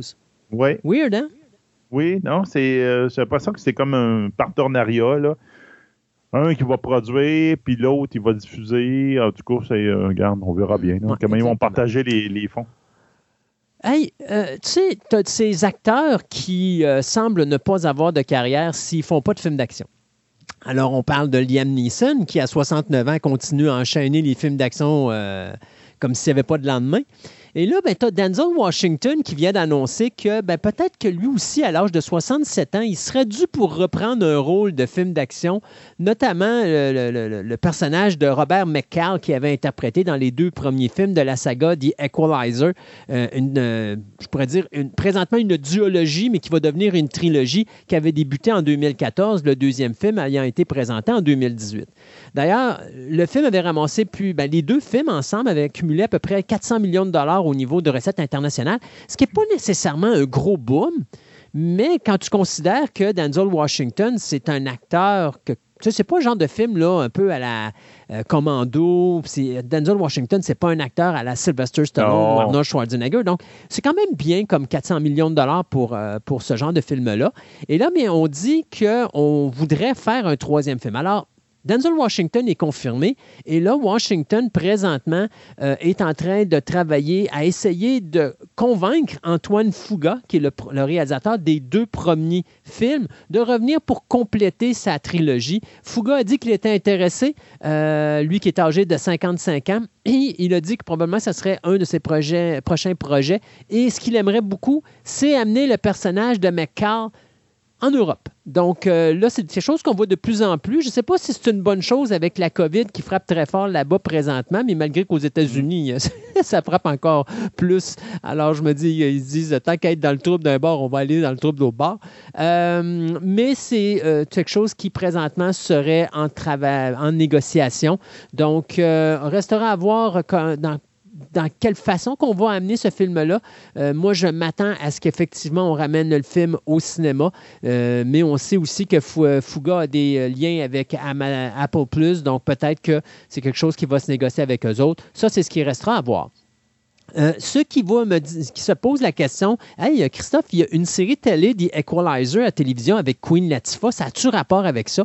Ben, The Equalizer, la série qui est présentée sur CBS présentement, c'est un reboot de la série des années 80. La seule chose, c'est que euh, l'acteur Edward Woodward, qui interprétait le personnage principal dans la série euh, américaine sur CBS euh, dans les années 80, ben, est tout simplement remplacé par une femme ici, qui est le personnage de Robin McCall, qui est joué par Queen Lafitta. Donc, on est rendu, je crois, à la troisième saison de cette série-là. Alors, ça n'a aucun lien avec le personnage de Robert McCall au cinéma.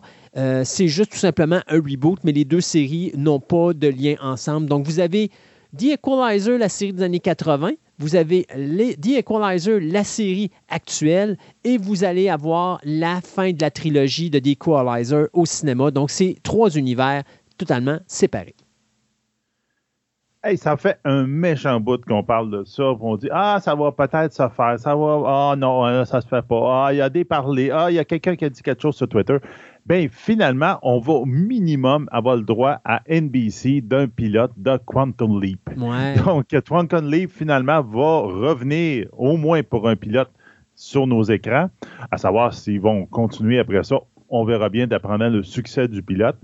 Euh, il y a au moins une chose qu'on sait, c'est que ça va se passer 30 euh, ans plus tard. Donc, en fin de compte, c'est une nouvelle équipe. On va suivre une nouvelle équipe qui vont remettre en place le projet Quantum Leap et qui vont l'utiliser, entre autres peut-être pour retrouver qu'est-ce qui est arrivé à notre fameux Scott Bakula, le personnage de Scott Bakula là-dedans. Ben oui, parce que pour juste rappeler aux auditeurs que la série Quantum Leap, quand il y a eu la finale, le personnage de Scott Bakula ne vient pas dans le présent. Il est encore, son esprit est encore perdu quelque part dans, dans, le, temps, dans le temps, exactement. Fait que là, il, on continue, va... il continue à, parce que la, sais, pour les gens qui ne connaissent pas Quantum Leap, juste expliquer c'est quoi. Dire. Ben oui. Ah ben, en fin de compte, c'est un, quelqu'un qui a découvert une technologie qui s'appelle le Quantum Leap, qui permet de voyager dans le temps dans sa propre euh, dans sa propre, on va dire, dans son propre euh, lignée temporelle. Ça veut dire qu'il peut aller du moment de sa naissance jusqu'à le moment qu'il met sa mort, en tout cas, le présent où est-ce qu'il a voyagé dans le temps.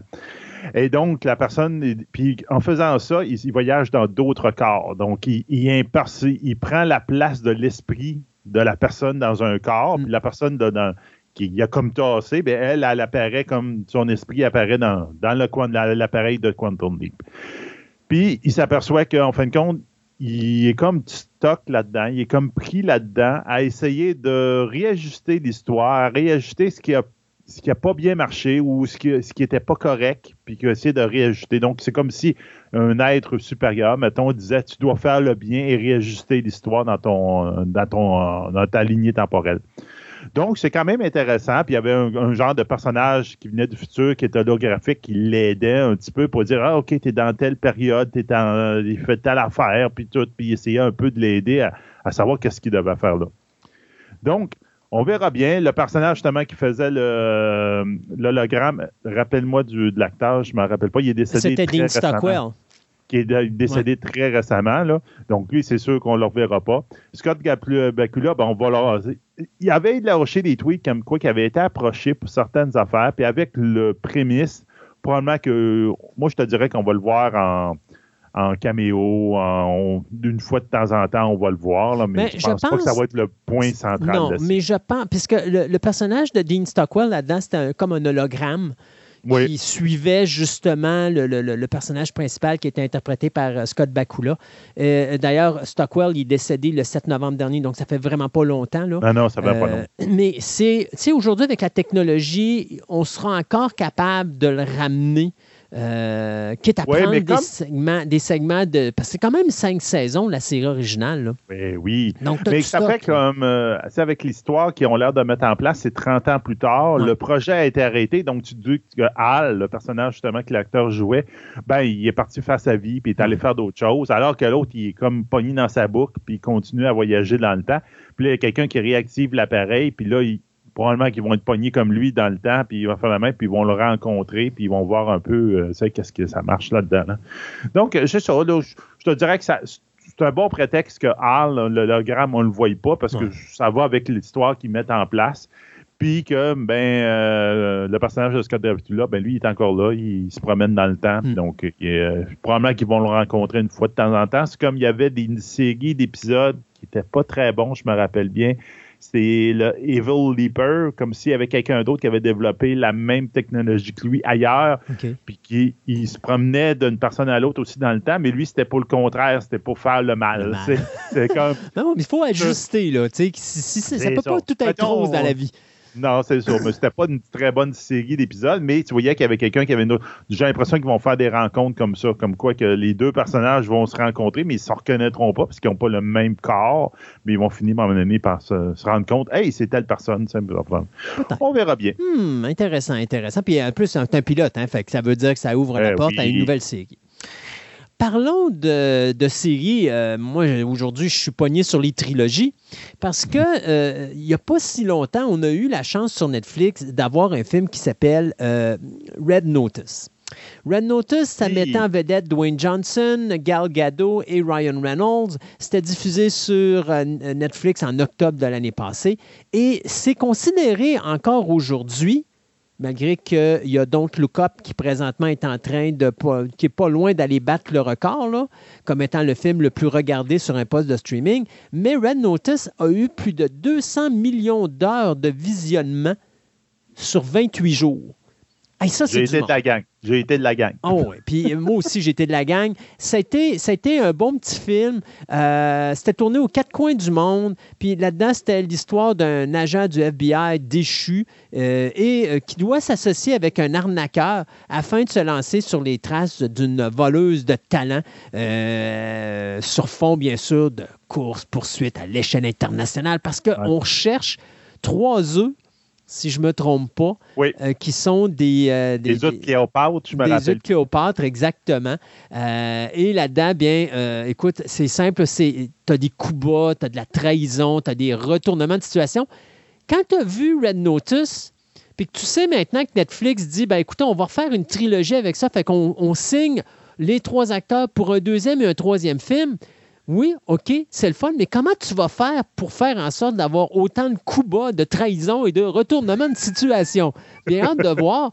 Euh, ce qui est encore plus drôle là-dedans, c'est que j'ai hâte de voir si on va ramener euh, la personne qui avait réalisé, soit euh, Rawson Marshall Thurber, qui nous avait donné Dodgeball. Donc, bien hâte de voir, mais d'après moi, on devrait ramener cette personne-là également. Mais moi, ce qui est important de souligner sur ce projet-là, c'est la chose suivante. Le film a coûté plus de 200 millions de dollars. Donc, 200 mhm. millions d'heures d'écoute euh, en moins de 28 jours. Tu te dis, OK, le film, techniquement, serait rentré dans son argent. Mais chacun des acteurs, qui étaient Dwayne Johnson, Gal Gadot et Ryan Reynolds, avait gagné dans le premier film 20 millions de dollars chacun. Chacun, c'est un budget de 200 millions, je me rappelle bien le film. Exact. Hey, ça veut dire qu'il y a 140 millions pour le film, mais là-dedans, tu as le réalisateur, puis tu as le ben oui, il y a tout, le reste. Là. Maintenant, ils vont chercher comment, tu penses, pour le 2 et le 3?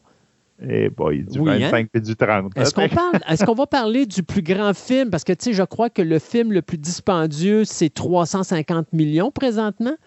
Euh, James Bond étant euh, dans cette lignée-là à cause des reports du film au niveau des sorties, puis qui ont été obligés d'investir des montants d'argent pour la publicité. Mais euh, tu as quand même 300 millions. Les films d'Avatar devraient bien sûr déclasser ça. Ça ne sera pas trop long ah, parce que James Cameron aime bien être le king of the world.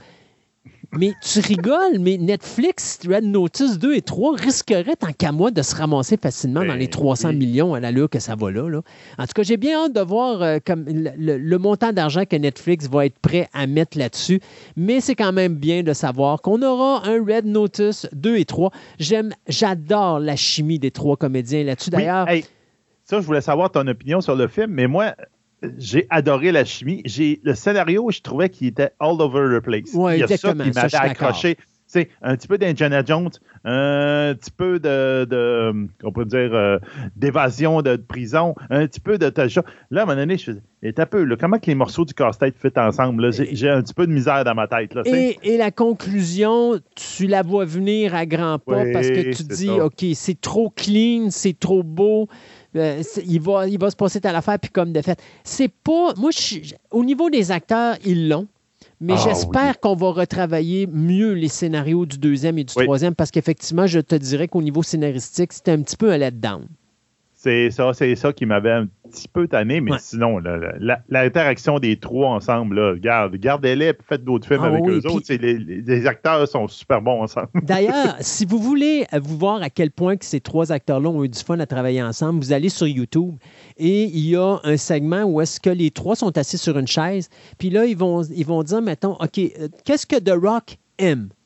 Et là, ils écrivent sur un pad des réponses et tu as The Rock qui écrit la bonne réponse. Puis là, ben, à un moment donné, les acteurs doivent dire bon, OK, The Rock, il aime telle affaire ou telle affaire. Et celui qui a gagné, c'est celui que tu ne penserais pas qui aurait gagné. Parce que tu sais, tu dis Gal Gadot, c'est une femme sérieuse. Le Dwayne Johnson, c'est un acteur sérieux. Ryan Reynolds, c'est un bouffon.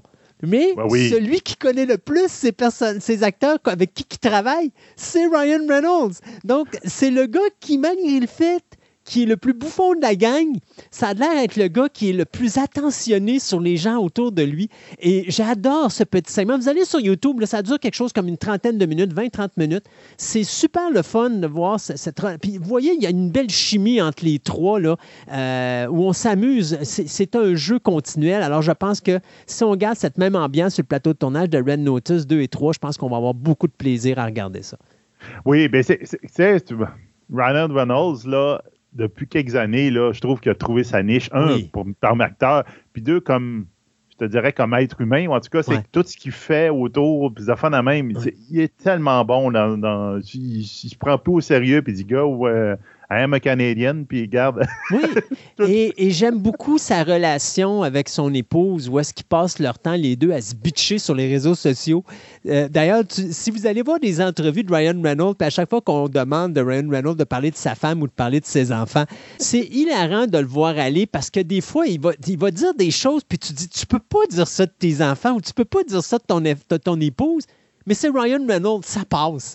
Il n'y a personne qui va dire que tu peux pas dire des choses comme ça. Ça passe, c'est correct. Là, non, parce qu'ils savent que c'est lui, c'est ça. Là, c'est ben comme ça. même sa, femme doit le savoir. oh, écoute, c'est vraiment. Puis d'ailleurs, ça me ferait parce que je me rappellerai toujours quand il a eu son étoile sur le Walk of Fame, il disait à son épouse Blake Lively euh, Tu es la chose la plus belle qui est arrivée dans ma vie après cette étoile.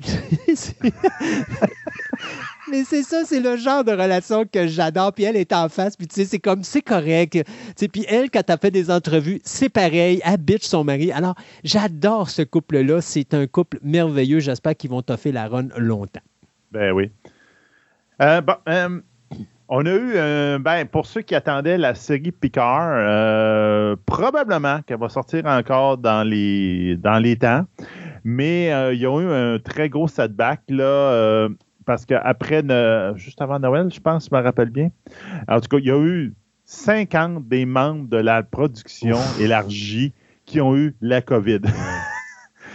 On s'entend que c'est une méga production. Tu sais, pour euh, euh, la, gang qui fait ça, c'est quand même 450 personnes qui sont impliquées dans ce projet-là.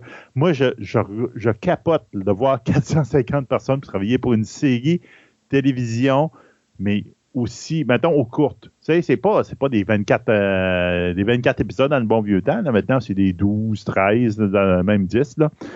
Donc, la production a arrêté carrément au moins, la bonne nouvelle, c'est que des 50 personnes, Patrick Stewart n'était pas là-dedans parce qu'à son âge, ça aurait pu être assez. ça aurait pu faire très mal. Et surtout qu'il y a une couple d'acteurs qui sont assez vieillissants. C'est celui qui joue Q, je ne me rappelle pas du nom, là. Euh, Brent Spinner aussi qui est là-dedans. Euh, il y a une couple d'acteurs qui sont un petit peu vieillissants, le plus de la même. Ça n'aurait pas été de fun que des euh, Whippy Goldberg qui devrait être aussi dans la deuxième saison. Donc, euh, ça aurait pu faire bien des dommages. Mais en fin de compte, ça a l'air d'être bien sorti. Puis Mais tu sais, euh, ben, en passant, l'acteur qui fait Q, c'est John Delancey. Euh, et deuxièmement, dis-toi aussi que ces gens-là sont vaccinés, hein, parce que maintenant, toutes les compagnies de production n'acceptent pas personne qui n'est pas vacciné, que ce soit au niveau des acteurs ou des techniciens en arrière. Donc, tu sais, il y a quand même une certaine protection qui est là pour eux autres. Oui, ben c'est ça.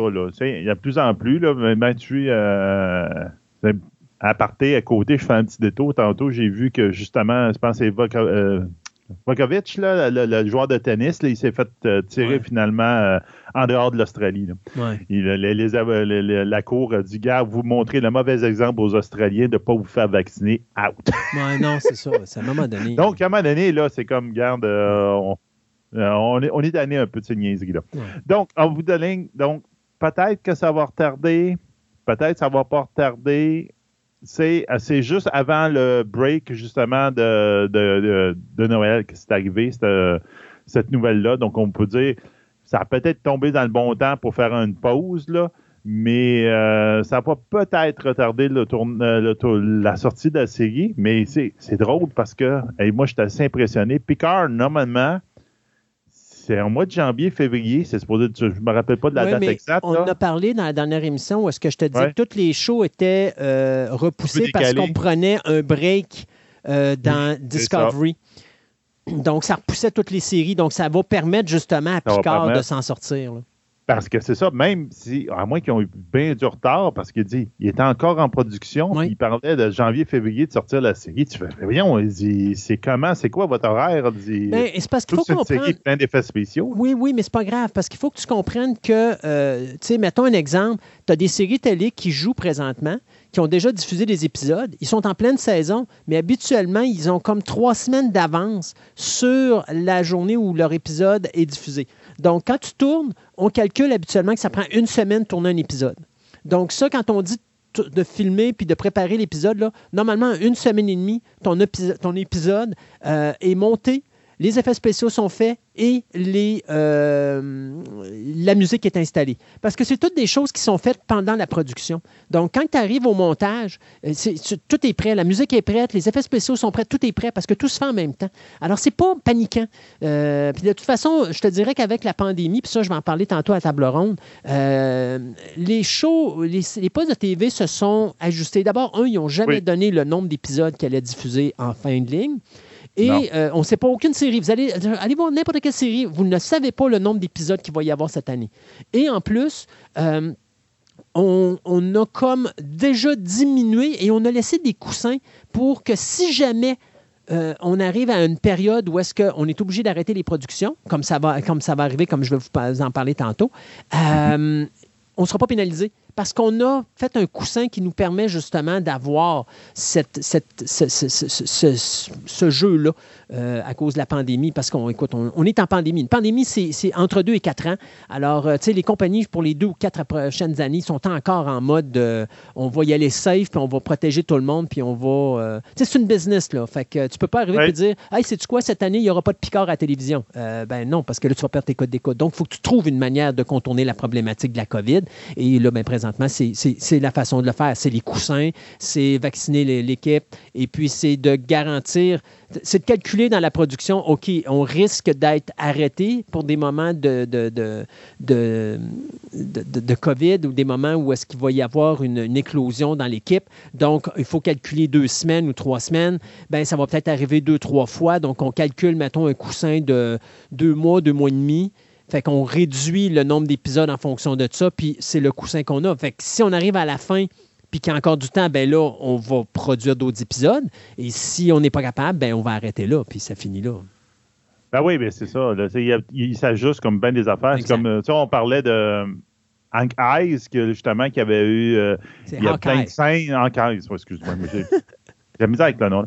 Euh, qu'il y a eu plein de, scènes qui étaient supposées d'être avec l'acteur qui faisait Daredevil, qui était supposé d'être dans la finale. Mais en fin de compte, ils ont complètement skippé parce que justement, ça marchait pas, les trajets avec la COVID, puis tout. Puis on a dit, on oublie ça. Oui, parce que les autres, ont fait des bulles. Donc, si tu passes d'une bulle à l'autre, ben là, tu mets l'autre bulle en danger. Donc, tu peux pas le faire à moins d'être en quarantaine. Mais là, il pouvait pas être en quarantaine parce qu'il est en production sur Spider-Man. Donc, ça. Il pouvait pas l'amener sur le plateau de tournage. Exactement. Donc, tu, vois qu'il y a juste plein de choses. Le scénario, il est là. Il dit, ah, voici ce qu'on voudrait avoir. Mais au bout de la ligne, tu dis, ben, ton anane, on ne te la donnera pas. Ça marche pas. Dit, OK, ben, on va faire autrement. Exactement. moi, je vais finir notre segment de nouvelles avec Scott Pilgrim. Euh, ceux qui sont des amateurs du comic culte de Brian Lee O'Malley, eh bien, euh, vous serez content de savoir que Netflix vient d'acheter les droits pour faire une, une série animée du comic book. On sait que Edward Wright avait fait un film en 2010. D'ailleurs, ben j'ai adoré le film de Scott Pilgrim. Assez euh, déjanté. oui, exactement. Ben là, Netflix et Universal Cable Production vont s'associer pour justement s'attaquer à cette euh, série animée. Ce qui est euh, drôle là-dedans, c'est que ce sont les gens derrière Umbrella Academy qui vont s'attaquer à ce projet-là. Donc ça, c'est vraiment quelque chose de bien. Et ben toute l'animation va être travaillée par le studio japonais Science Saru, qui, euh, eux autres, font les séries comme Super Shiro ou Japan Sync, l'animé de 2020. Euh, c'est eux aussi qui avaient travaillé le générique d'Adventure Time, la série télé. Donc, euh, au niveau de la réalisation, eh bien, ça va être Abel Gongora, un homme qui travaille pour la compagnie japonaise Science Saru, qui va s'en occuper. Et on n'a pas le nombre d'épisodes présentement, mais on sait que Brian Lee O'Malley va être sur l'écriture des épisodes de cette série-là. Donc, euh, et ça va être Ben David Grabinski et bien sûr O'Malley qui vont s'occuper de euh, gérer la série télé qui va être produite, donc, comme je le disais, par Netflix et euh, Universal Production. Donc, ceux qui ne se rappellent pas de c'est quoi euh, Scott Pilgrim, ben, c'est un, comic book qui a été fait de 2004 jusqu'en 2010. Il y a six volumes dans cette, euh, dans cette série-là. Alors, Scott Pilgrim, ça s'en vient sur Netflix en série d'animation, euh, probablement dans les alentours de 2022-2023. Donc, on s'arrête le temps de chronique et on vous revient en fin d'émission avec notre table ronde, les nouvelles express et tout ce qu'on a mis sur notre Twitter.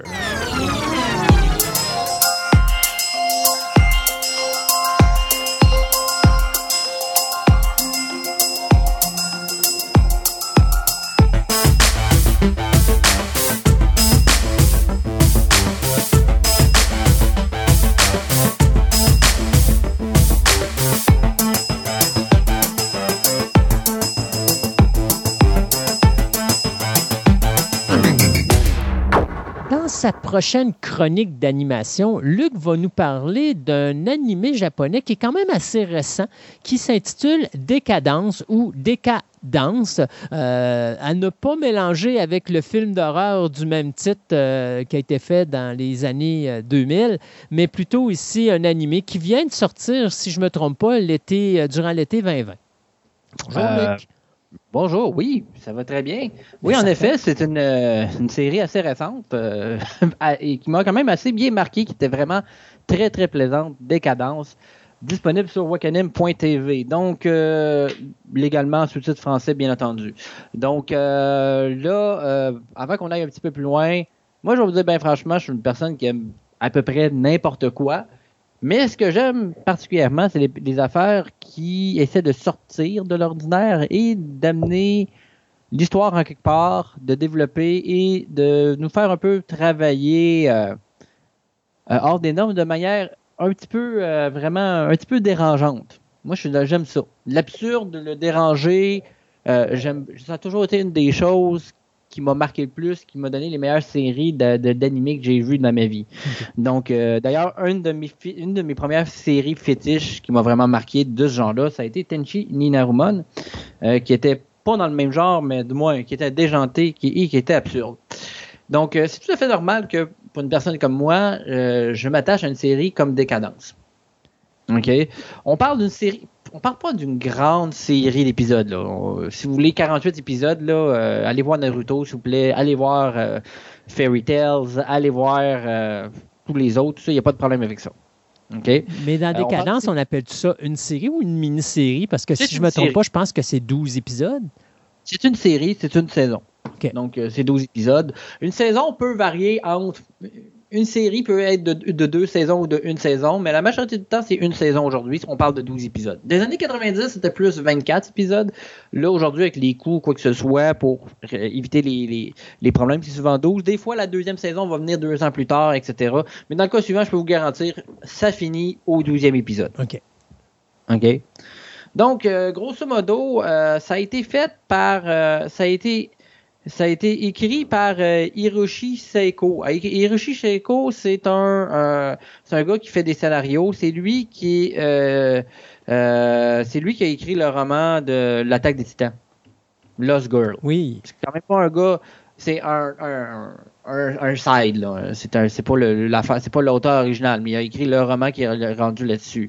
Euh, il a quand même, euh, donc, euh, il a quand même écrit le, premier roman des, Lost Girls. Il a travaillé sur son premier animé en, en 2017 qui a été un gros hit, qui a été Mob Psycho 100. Ouais, euh, donc euh, quand même, c'est pas. Euh, c'est lui qui a écrit les OVA même de, la, de cette série-là. Donc quand même, là, on parle pas d'un petit tata. On parle quand même de. on voit qu'il travaille quand même sur une coupe de séries, puis il fait quand même des affaires assez de, de, de, de qualité. il a travaillé sur l'attaque des Titans pour l'adapter en émission. Il a fait le script du troisième épisode, du cinquième épisode, du septième. Puis, etc., etc. Est-ce qu'on parle, est qu'on parle de la série actuelle? De Attack of Titan? Oui, oui. On, on parle de la première saison. Lui, il s'est rendu, il en a fait jusqu'à dans l'épisode 36. Euh, il a été scénariste adjoint pour le 24 puis le 25. Bref, euh, c'est un gars qui est important, c'est pas un doute pic. Il, était très impliqué dans le domaine de l'animé Il est très, très impliqué là-dedans. Puis dans le cas de Décadence, c'est pas mal une série qui est assez originale. Euh, ça, ça a été, puis ça a été réalisé par le réalisateur de euh, Yuzu, euh, Yuzuru euh, Tachikawa, qui a fait Psycho Bob aussi. Donc, on, est, on est dans la même affaire aussi. Donc, c'est une série qui est très bien animée et qui est quand même animée de manière, comment je pourrais expliquer ça, complètement surréelle parce que euh, les humains, en fait, sont dans une espèce de monde fermé parce que la Terre n'a pas bien survécu ou quoi que ce soit. Puis il y a des espèces de petits. Euh, des, consciences que le système, avec un système informatique qui vont jouer dans un jeu qui est la réalité en réalité. c'est comme si comme si nous on était le jeu finalement. OK. Puis euh, les personnes qui, prennent ils prennent des avatars de forme humaine, mais dans leur monde à eux, ils ont tous sont tous des comment des petits androïdes, mais qui quasiment de manière loufoque, burlesque et complètement déformée et pas très réaliste. Donc, euh, c'est euh, est un, monde très, très fermé là-dessus. Est-ce qu'ils euh, contrôlent la, race humaine ou est-ce qu'ils s'en servent pour... pour, pour, Ils, la contrôlent, ils la contrôlent, ils s'en servent avec. Puis ils font ça pour un jeu, pour contrôler leur propre population de, de petits androïdes, puis avoir l'oxium, le, ce qu'ils ont besoin pour pouvoir survivre, pour pouvoir vivre. Donc, comment ils contrôlent la race humaine? Est-ce que c'est ben, des implants? Ils sont, dans des, Non, parce que justement, ils ont mis dans un environnement euh, extrêmement hostile. Ils ont une espèce de véhicule qui s'appelle le Décadence, qui est une espèce de forteresse mobile. Euh, et que justement, euh, il y a des monstres qui sont alentour qui les attaquent. Et ces monstres-là, justement, il faut les attaquer parce que c'est eux qui ont l'oxium pour faire fonctionner le, le Décadence. Mais l'oxium sert aussi à faire fonctionner les euh, euh, aussi à faire euh, fonctionner les, les, petits les androïdes, ce monde-là. OK. Donc, si je comprends bien, en réalité, il n'y a pas un contrôle de l'individu, genre on va faire bouger son bras droit ou son bras gauche, mais on va essayer de forcer leurs actions en contrôlant l'environnement qui est autour. Exactement, c'est carrément ça qui se passe. puis, justement, ce qui va arriver, c'est que euh, il y a, euh, y a euh, bien entendu une jeune fille qui s'appelle Natsume qui veut, elle, elle a perdu son père quand elle était enfant ou quoi que ce soit. puis elle, elle, rêve de rejoindre les Furies, qui est l'espèce de groupe de, de, de, combattants du, de la place qui est vraiment des humains normaux, qui sont pas les joueurs de Android de l'autre euh, qui sont dans l'autre monde, qui, qui, qui, se connectent dans un autre compte. Elle, elle veut vraiment rejoindre ça, mais elle a, elle a, perdu, elle a une prothèse, elle a perdu un bras. Euh, elle est pas trop bien regardée par ses par ses pairs, puis elle se fait pas donner vraiment de job parce qu'elle est comme exclue du système, puis elle sait pas pourquoi elle est exclue du système. Mais on va on va découvrir assez vite euh, pourquoi elle est exclue du, du système. Euh, puis avoir rencontré, euh, bien entendu, euh, Kaburagi, qui euh, est un réparateur d'armure et qui va former Natsume parce qu'il va la mettre, elle va se faire envoyer dans son département pour l'entretien du véhicule. Ce qu'elle ne veut vraiment pas faire en passant. mais finalement, finalement, faire à l'aiguille, on va, on va découvrir que Kaburagi, ben, c'est un des un euh, un des petits euh, androïdes qui vit dans le corps humain dans la société humaine en cachette pour certaines raisons, pour chasser ce qu'ils appellent les bugs. Euh, donc, puis bon, lui, son boulot, c'est de travailler puis de régler ça. Donc, puis, mais face à Natsume, il va bien entendu développer un sentiment euh, très particulier et euh, ça va parler de la liberté, euh, de la conformité, puis c'est surtout ça que ça va parler des cadences. Et c'est ça qui est, qui est intéressant et à quel point il faut respecter la conformité, à quel point elle est nécessaire, mais à quel point elle n'est pas nécessaire en même temps. Donc, qu'il faut pas toujours la suivre à la lettre. Et c'est ce que ça va montrer et que des fois, les choses doivent changer aussi, le changement est une chose qui est nécessaire dans la vie. C'est vraiment les termes qui vont être abordés dans cette série-là et de manière euh, très, très, euh, très, très directe. Il n'y a pas de, de faux il n'y a pas de. Il n'y a pas de. Il n'y a pas de, de, de, de, métaphore, il n'y a pas de rien de ça. C'est vraiment par l'action, par le déroulement de l'histoire qu'on peut voir ça exactement se passer. Est-ce que est-ce que c'est une série qui est euh, qui prend le temps de réfléchir et de nous présenter des idéologies ou c'est quelque chose qui est, euh, que tu me pardonnes l'anglicisme, straight to the action, donc c'est beaucoup plus action que Il y a un peu plus action, mais il, donne le temps quand même de... de il, donne, il, y a un temps qui est, il y a un temps qui est investi au développement des personnages. Donc, justement, il y a ces réflexions-là qui se font pas en manière extrêmement profonde, en manière un peu simpliste, mais en explication directe. Donc, euh, ça sera pas pour faux paf paf, mais ça va souvent arriver. Euh, ce qui est vraiment intéressant, c'est que à quel point le mode humain est vraiment réaliste. Puis là, quand tu arrives avec les, avec les androïdes, c'est complètement disjoncté qu'on te montre, puis tu fais comme, voyons donc, qu'est-ce que c'est ça? Euh, puis c'est encore pire que tu te rends compte que les petits, les, les petits robots, ben, ils sortent puis ils apparaissent dans le monde des humains. OK. C'est complètement ridicule. Tu regardes ça, puis tu fais comme, waouh, OK. Ça devient complètement. Euh, en tout cas, ça fait un gros clash. Ça, je peux vous le garantir. Au niveau du visuel, qu'est-ce que ça dit? Est-ce qu'on demeure à de l'animation 2D ou on commence à oh, shifter un petit non, il y a toujours de la 3D dans l'animé japonais aujourd'hui, dans tous les cas. Euh, souvent mal intégré. Dans le cas suivant, l'animation 3D, elle est là, et puis mais elle est, elle est bien choisie, elle n'est pas, euh, elle est pas euh, obstruante et dérangeante à l'œil, ce qui est une très bonne chose. Ça prend pas grand-chose pour faire ça. Souvent, les Japonais, pour sauver des coûts de production, ils vont faire euh, des modèles 3D, surtout pour une vue aérienne, quand il va y avoir des grosses armées. Aujourd'hui, là, c'est plus dessiné à main pour sauver de l'argent. C'est fait en 3D. Ça fait des plans très, très moches. Là, ici, il n'y a pas de ça. Donc, euh, les monstres sont un peu 3D, mais c'est fait, euh, fait d'une manière très intéressante. Euh, donc, euh, niveau animation, c'est de la qualité. C'est le, 3D bien caché, il n'y a rien qui est fait qui, qui est vraiment agressant à l'œil. Donc, euh, c'est extrêmement bien animé, c'est de la qualité. On parle quand même des personnes qui ont travaillé sur Attack of Titan. Oui, effectivement. Puis là, on parle de 12 épisodes, mais est-ce que c'est des épisodes d'une demi-heure ou des épisodes d'une heure? On parle toujours d'épisodes d'une demi-heure au Japon. Donc, cette question-là ne se pose pas. Euh, donc, ben, elle se euh, pose pour moi parce que je ne suis pas un grand connaisseur d'anime. c'est pour ça que tu es là. Ben, oui, j'admets, mais ça, c'est la règle numéro un. Tous les épisodes japonais, à part si c'est un film ou un OVA, c'est une série, c'est 12 épisodes, c'est 30 minutes l'épisode, en tout cas 23 minutes avec les pauses japonaises. Ouais. Donc euh, c'est ça. Donc puis c'est ça que ça produit, ça produit de la, ça produit ce que des séries qui sont quand même assez bien. ça se finit positivement les monstres qu'ils appellent les gadgets sont quand même intéressants, puis les combats, de la manière que les combats sont faits, sont aussi intéressants. Ce qui, a été aussi intéressant, c'est une des séries qui a été doublée en même temps en français, euh, en direct, sur le site de Wakanim. D'ailleurs, on dirait qu'il n'y a pas beaucoup de séries qui sont doublées en français, mais il commence à y avoir de plus, de, plus en plus de séries qui sont doublées en français en ce moment sur Wakanim, ce qui est une bonne nouvelle. Euh, quasiment simulcast. Malheureusement, c'est sûr et certain que le doublage en souffre un peu. C'est écoutable, mais c'est pas euh, c'est un doublage qui est, qui, qui, qui, est poussé à la porte pour qu'il arrive à temps. On s'entend, c'est le one take. Là. Ah, je devrais prendre une autre prise. Non, on n'a pas le temps. Bang. Donc, on a beau mettre des bons doubleurs, euh, c'est comme euh, ça n'arrivera pas. Là. On parle, on parle de traduction française de France ou est-ce qu'on a commencé à en faire ici non, non. On n'a pas, pas, commencé à en faire. En fait, dans ma prochaine chronique, je vais parler d'un doublage qui a été fait au Québec. OK.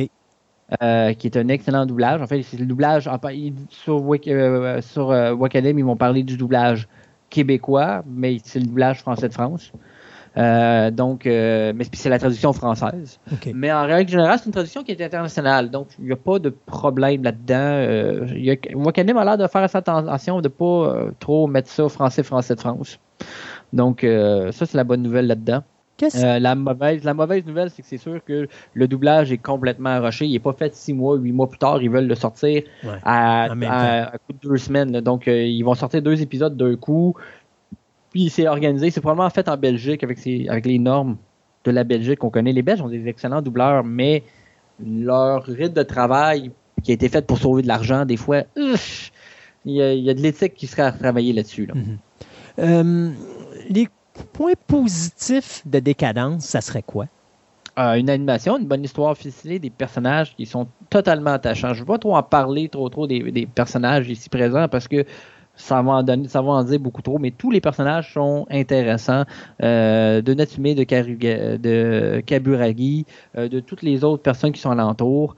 donc, vous ne serez pas déçus par rapport à ça si, je veux savoir si Décadence m'intéresse, y a-tu un vieil animé euh, euh, des années 90-2000 qui pourrait ressembler à ça, vu que je suis un vieux de la ah vieille? oui, ben là, écoutez, c'est sûr et certain. Vous avez aimé euh, Kill la Kill. Si vous avez aimé Guren Lagun, donc vraiment du Trigger déjanté, du déjanté, là, vous allez aimer Décadence. Vous aimez la science-fiction avec? Vous avez aimé Gundam, vous avez aimé, euh, euh, vous aimez le développement de personnages, je l'ai aimé ça. C'est quand même une série qui ratisse assez large malgré tout.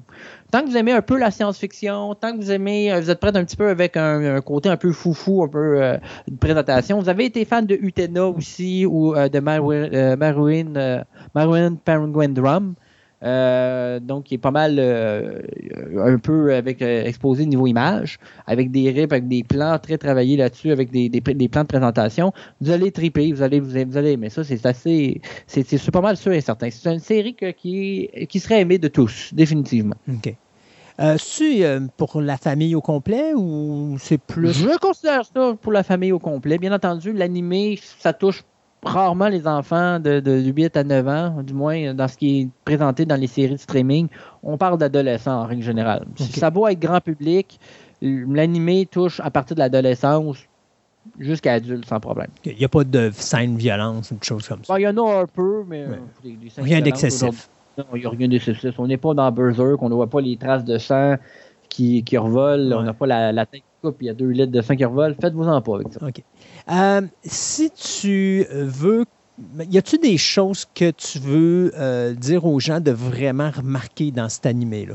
Au contraire, ben, moi, je ne j'aime pas de me dire cette affaire-là. Non, je parle pas de l'histoire, mais je veux dire des choses qu'il faut que les gens remarquent spécifiquement dans cet animé-là qui fait qu'il est différent des autres. Y a-tu des ah, points? Définitivement, sa présentation euh, déjantée avec euh, que, je vous ai parlé, ça, ça vaut la peine. Le reste, c'est son histoire puis l'idée qui est derrière. Euh, si je viens passer quelque chose ici, je, je viens le présenter pour un tout total pas pour une petite chose en règle générale, sinon je vais le dire dès le départ. Mhm. Mais pour moi, une série, c'est un œuvre total. Ça ne peut pas être une partie à remarquer. Tout s'emboîte un dans l'autre. Moi, j'adore d'avoir des petites mini-séries comme ça qui peuvent s'écouter dans, le temps d'un après-midi où est-ce que tu peux savourer un univers au complet sans que ça soit trop long, que ce soit juste assez long pour que tu embarques dedans puis ça soit vraiment bon puis tu as une fin que de dire, bon, ben là, euh, ça, s'étire puis à un moment donné, euh, tu as des longueurs. Fait que j'aime beaucoup ces ben, petites mini-séries. Le gros avantage, le gros avantage, c'est pas qu'il y a des, que ça s'étire ou il y a des longueurs, c'est que beaucoup de séries ont une suite, mais la suite arrivera jamais. Ouais.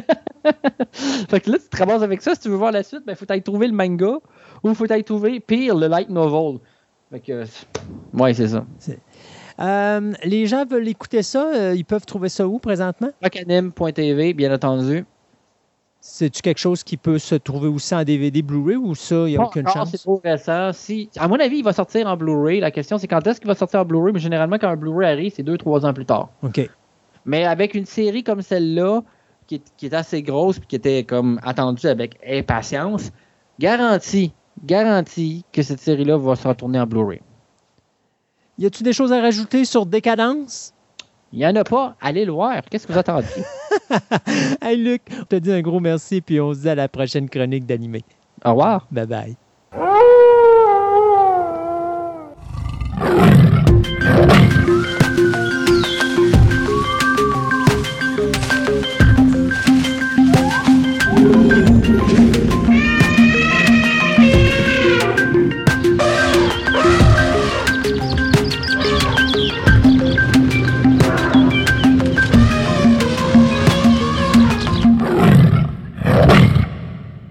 Lorsqu'on parle zoologie, on parle bien sûr animaux. Lorsqu'on parle bande dessinée, ben vous aurez deviné qu'on parle de bande dessinée européenne ou de comic book. Mais mon ami François a décidé de jumeler les deux univers aujourd'hui et de parler de la bande dessinée zoologique. Wow, quel terme! Bonjour François. Bonjour, ça va? Ben oui, ça va bien, toi. Good, good, oui, ça va très bien. Oui, oui, oui. Ça faisait longtemps qu'on ne s'était pas parlé. oui, ben c'est toujours, c'est ça. Hein. quand on est euh, surchargé, toi et moi, les deux, à un moment donné, il faut se trouver des moments libres et c'est là que ça se complique dans l'existence. Ben, actuellement, avec, oui, avec qui se passe en ce moment. On ne fera pas un discours là-dessus, mais effectivement, ce n'est pas, pas, évident. Non, avec la, la, COVID, ça ne nous aide pas. Mais l'avantage de la technologie, on en profite et ah euh, on en abuse. Et donc, ah. ça nous permet de faire des petits segments euh, de chroniques comme ça euh, entre deux moments très intenses. Oui, Question de se libérer l'esprit un petit peu. Oui, good. François, la, la bande dessinée, la zoologie, on les mixe ensemble et ça nous donne la chronique d'aujourd'hui. De quoi tu vas nous parler? Euh, dans un premier temps, je dirais qu'on distingue ce qu'on, ce qu'on dans, le jargon de la bande dessinée euh, tout court, on parle souvent de BD animalière. OK? Euh, donc, il y a deux types de BD animalières. Puis là, ce que je vais t'expliquer, c'est la différence entre les deux. Puis après ça, on ne parle même plus de ça parce qu'on va parler d'autres choses. OK. T'inquiète, il va rester des animaux dans la BD animalière, il y a deux types de BD. Il y a la BD qui met en, rôle de vrais animaux dans un scénario quelconque. On s'en fout, là. Donc, c'est des animaux qui vivent des aventures euh, un peu à la Disney, si je pourrais dire. Là, ils partent de toutes sortes d'affaires. Ça peut être comique, dramatique, peu importe. Dans l'autre type de BD dite animalière, dans le jargon des BDistes, si je peux dire, il y a ce qu'on appelle la BD animalière anthropomorphique. Autrement dit, là, on a des êtres humains avec des têtes d'animaux. On voit ça souvent dans les BD fantastiques, notamment, euh, des trucs. Puis là, je ne vous donne pas des titres. On en, on en voit de ce genre de choses, comme tel. Donc, euh, tu as la BD avec des vrais animaux qui vivent des aventures, et tu as la BD, c'est des êtres humains à caractère animalier qui vivent des aventures. Et là, tous les genres sont permis. Hein? C'est du comique, du fantastique, du policier, du cowboy, du western, science-fiction, peu importe. Donc, ça, c'est une chose. Moi, ce que je voulais parler aujourd'hui, c'est des bandes dessinées. C'est un petit peu plus restreint parce que tu t'imagines si tu as déjà fait un tour dans une librairie de bandes dessinées ou juste à la bibliothèque. La BD, il y en a, c'est épouvantable, il en sort actuellement. Là, ça a pris une expansion, le 9e art, comme on appelle. Et euh, il sort en principe à peu près 2000 nouveaux albums par année, alors que dans les années 80-90, s'il en sortait une centaine, c'était beau avec euh, l'expansion, l'Union européenne, euh, l'Internet, euh, aujourd'hui des... La, la, quantité de monde aussi, veut, veut pas, on est plus aujourd'hui qu'on était dans les années 70. Oui. Tout, tout suit là-dedans à ce niveau-là. Oui. Ben, ce qui arrive, c'est que, tu sais, jadis, rappelle-toi, quand on, quand on disait je lis de la BD, il dit Ah, les petits comics, c'est pour les enfants on s'est aperçu que cette phase-là, il reste encore quelques irréductibles qui vont te le dire, là, mais ils sont, sont, en voie de disparition, ceux-là.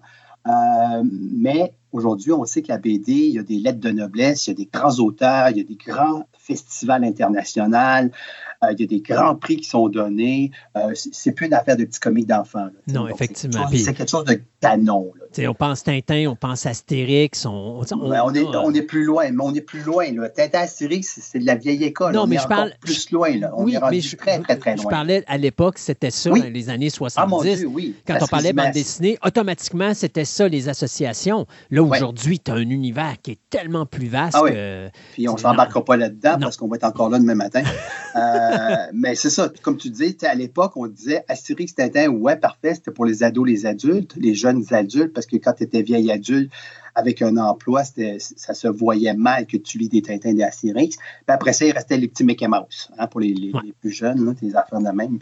Euh, bon, tournons la page de ça. Donc, il y a un univers qui a éclaté, il y a l'Internet, les communications modernes ont fait que des BDistes qui sont en Australie, en, Europe, en Amérique du Sud, il y a une émergence des Sud-Américains actuellement.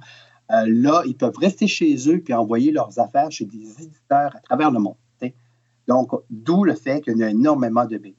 Quand on va dans une, comme je disais tantôt, une librairie, une bibliothèque, on voit la masse. Tu n'as qu'à tirer juste comme ça les livres, puis tu vois plein de couvertures. Ah, c'est une histoire de policiers en mettant en vedette des chats, des chiens, des rhinocéros. Je, sais plus, moi. On voit ça souvent. Les petits comics, c'est la même affaire. C'est des, histoires avec de, vrais animaux, comme je disais, ou des personnages humains personnifiés dans une gueule d'animaux. Euh, c'est ça actuellement. Euh, moi, ce que je veux parler, c'est quelque chose d'un peu plus restreint, d'un peu plus. Il n'y en a pas beaucoup. OK? Il y a des bonnes choses, il y a des choses un petit peu moyennes. C'est des bandes dessinées dont l'animal est le sujet, dont le zoo est le sujet, tout simplement. Donc, ce n'est pas une histoire policière, c'est pas un. Euh, un truc, euh, comment je dirais, de, science-fiction, un truc de C'est des, contextes où on parle de la vraie vie des animaux dans un contexte d'une bande dessinée qui, des fois, peut être un style un peu documentaire et des fois dans un style fiction. OK? Ça va jusque-là? Je te suis. Parfait. Fait qu'écoute, je vais lancer des titres comme ça. Euh, vous pouvez noter les titres avec un bout de crayon. Je m'en excuse. Je t'avais envoyé il y a un bout de temps des pages couverture avec euh, des titres. Euh, si jamais tu veux les revoir, tu me le dis, je te les renvoie. Puis je ne sais pas comment tu peux les mettre en lien sur ton site. Mais ben, l'avantage, l'avantage, de Fantastica, c'est que les gens peuvent downloader le programme puis le réécouter. Alors, hum. euh, moi, je me dis, ils ont juste à réécouter la, chronique puis revenir en arrière et puis reprendre en note les noms. Il n'y a pas de problème avec ça. OK, good. Moi, ce que je vais faire, dans les titres que je vais vous donner, hein, je vais vous les donner clairement, les titres, ils sont tous disponibles dans le réseau de la Bibliothèque de la Ville de Québec. OK? Donc, s'il y a des choses qui vous intéressent, avant de les, aller les acheter, parce qu'il y a des trucs qui sont quand même un peu dispendieux, il y a des trucs qui sont discontinués, vous ne les trouverez pas. Euh, mais la, la, bibliothèque possède, je ne veux pas faire de pub, je ne travaille pas pour mhm. la bibliothèque, mais vous avez au moins la chance d'aller lire. Moi-même, je fais comme ça, je suis un consommateur averti. Je vais toujours lire ce qui est en bibliothèque, puis si jamais ça m'a accroché, dit bon sang, cet album-là, je le veux, euh, je vais aller le chercher. Parce que des fois, j'ai lu des albums, je me disais, ouais, bon, finalement, c'était pas terrible. Et là, ben, je suis consommateur averti et prudent. Euh, je ne veux pas mettre mes sous là, dans un truc que bah, j'ai lu ça, ça m'a pris cinq minutes, puis c'était pas terrible. Mhm. Parce que la bande dessinée, c'est comme le cinéma, c'est comme la télévision, il y a du bon, il y a du mauvais. Et c'est fou, vous avez une page couverture qui vous accroche, vous dites, ouais, ça a l'air terrible, ça. Puis là, quand vous lisez ça, vous dites, bon, ouais, OK, c'était pas, dans mes cordes, c'était pas ce que je pensais. Euh, je pensais pas que ça parlait de ça. Dites-vous une chose, en bande dessinée maintenant, c'est comme au cinéma, vous avez des pages couvertures qui sont faites par des artistes autres que le dessinateur de la bande dessinée. Exact. Comme les affiches de cinéma, on fait des affiches accrochantes. Donc, des fois, tu Waouh, ça a l'air bon. Puis là, je ne veux pas dire que la bande dessinée n'est pas bonne, c'est pas ça, je ne veux, pas juger. Ce que je veux dire, c'est que des fois, vous tombez sur des albums où, ah, je pensais que l'histoire, c'était plus ça par rapport à la page couverture que j'ai vue. Donc, ça, c'est un fait. Euh, ceci dit, donc, je vous donne des titres. Et euh, comme tu dis, vous pouvez réécouter la chronique si vous avez mal compris le titre et aller voir sur euh, la bibliothèque, voir, ah ouais, ça, cette histoire-là m'intéresse. Et par la suite, vous pourrez fouiller. Donc, il a très peu d'albums de bande dessinée. Je parle francophone. Du côté anglophone, je n'ai pas été fouillé. Je n'ai pas un si bon anglais. Puis du côté international, il se fait des choses dans des langues d'origine. Euh, là, non, je n'ai pas accès à ça. Fait que tant pis. Donc, côté francophone, il existe une série que j'ai sortie euh, qu'on parle donc des animaux en soi des animaux. Écoute, les trois premiers titres que je vais donner, euh, mon plus grand coup de cœur au niveau d'une histoire de zoo, de jardin zoologique, et qui dérive à un moment donné, c'est le fameux album Zoo de Frank P. et Bonavi. Euh, disponible, il y, a trois tomes et il y a un intégral qui a été fait couple d'années plus tard. Euh, ça, ça avait frappé tout le monde. Euh, c'était d'une beauté. Premièrement, c'est un artiste de l'aquarelle et de la, peinture, Franck.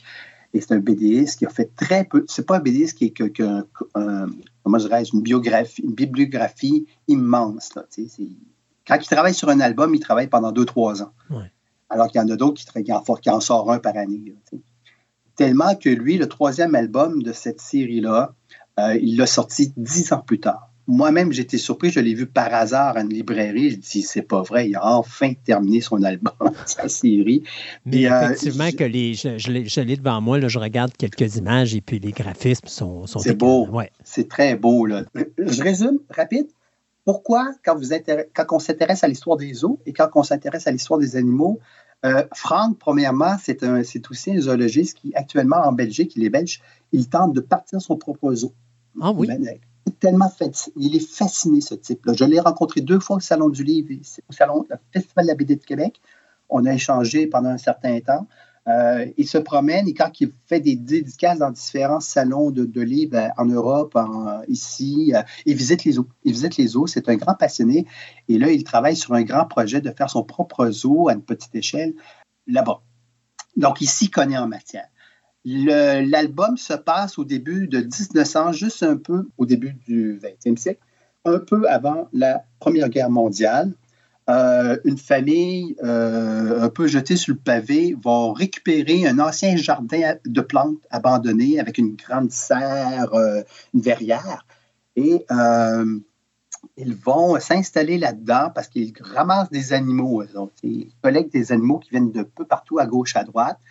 Euh, c'était une époque où le, trafic d'animaux, euh, il n'y avait pas de loi. Hein? Il n'y avait pas de loi. Tu te promenais quelque part, tu allais en Afrique, tu te ramenais un gorille, il n'y a personne qui te posait la question, tu t'emmerdais, tu te débrouillais avec ça. Donc, euh, notamment cette histoire-là. Il va reconnaître une, une Russe qui s'est fait défoncer le nez, qui parle très mal. Et tout va tourner alentour de ces personnages-là euh, c'est un drame à la fois. Euh, la jeune fille qui est en amour avec le sculpteur, qui est l'artiste, le vieux monsieur qui est le propriétaire gardien qui essaie d'en faire ce qu'il peut. Anna, la russe, euh, qui, elle, va venir les aider. Et là, il y a de l'imbrogliation, amour, intrigue et politique et début de la Première Guerre mondiale. je compte pas la fin parce que le troisième album est un peu la conclusion de la guerre et de ce qui va rester de ces personnages.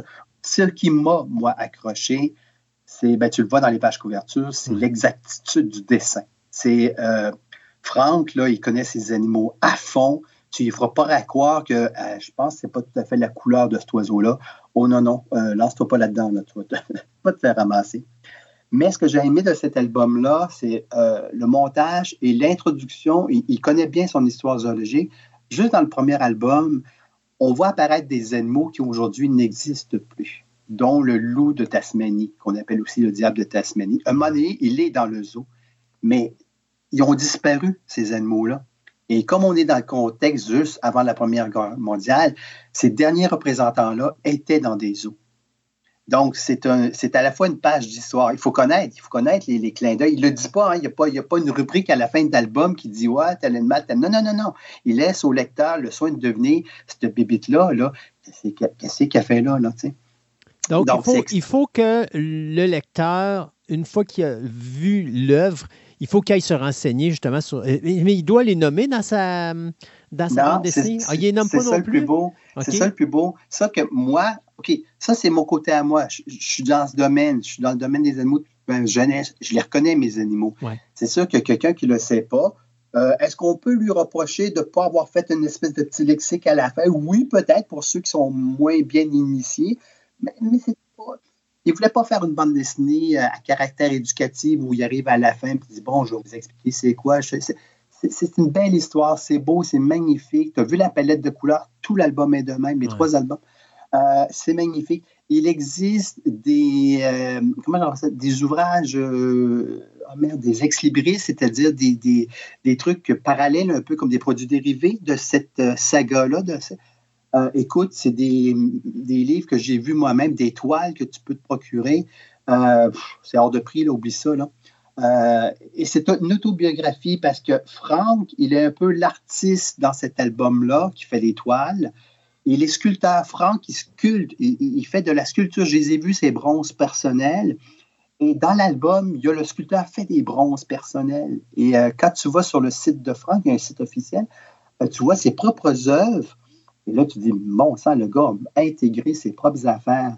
Donc, oui, euh, c'est perso, c'est mon album fétiche parce que ça parle de zoo, ça parle de difficulté de partir un zoo, ça parle de difficulté de, de, de, soigner des animaux qu'on reçoit en cadeau. À un moment donné, il y a un diplomate chinois qui lui apporte des cailles, des cailles de Chine, qui, je pense, n'existe pas grand, il n'existe plus beaucoup, beaucoup de ça. Et là, lui, il est tout au défi de dire qu'est-ce que je vais faire avec ça? Et euh, il faut connaître aussi l'histoire de la Première Guerre mondiale. Il faut connaître l'histoire entre les conflits russo-chinois de cette époque. Parce que quand il s'aperçoit qu'il y a une Russe qui est réfugiée chez elle, ça le met en maudit. Puis là, ben, l'ambassadeur de Chine change d'idée. Euh, il faut connaître un peu. Là. Il n'a pas inventé. C'est ça qui est fort dans cet album-là. Non seulement il y a une grande connaissance géologique, il y a une, connaissance du, cours de du cours moment de cette histoire-là, en ce moment-là, où dans la fin du premier album, on annonce le début et la mobilisation obligatoire des hommes pour la Première Guerre mondiale. Fait qu'il a fait une bonne, un bon travail de recherche. C'était. Euh, oui, oui. Zoologiquement parlant, ça y a pris cinq minutes. Historiquement parlant, je ne sais pas combien de temps ça y a pris. Parce qu'en termes de zoologie, j'ai eu, eu, la chance de, de jaser, de manger un morceau avec Franck ici à Québec. Et quand on se parlait, euh, les, noms des animaux nous sortent de même, nous deux. Là. Mais si on s'embarque dans d'autres domaines, je me suis aperçu que c'est quelqu'un qui est un érudit, une grande connaissance de beaucoup, beaucoup, beaucoup de choses. Euh, c'est quelque chose, c'est super. Écoute, laissons de côté ça. En passant, Zo, ça s'adresse à un public adulte. Je ne dis pas que parce qu'il y a des scènes érotiques au cours de ça, la jeune fille apparaît tout une couple de fois peut-être, mais ça n'a rien à voir. C'est un propos d'adulte, c'est un propos euh, sérieux, c'est un propos qui est lourd, qui est important. Prenons les enfants.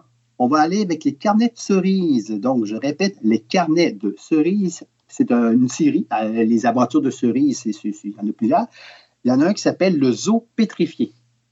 Donc, euh, l'histoire, c'est que les carnets de cerises, c'est comme une petite fille qui est un petit peu une Sherlock Holmes, une jeune enfant qui enquête sur des affaires.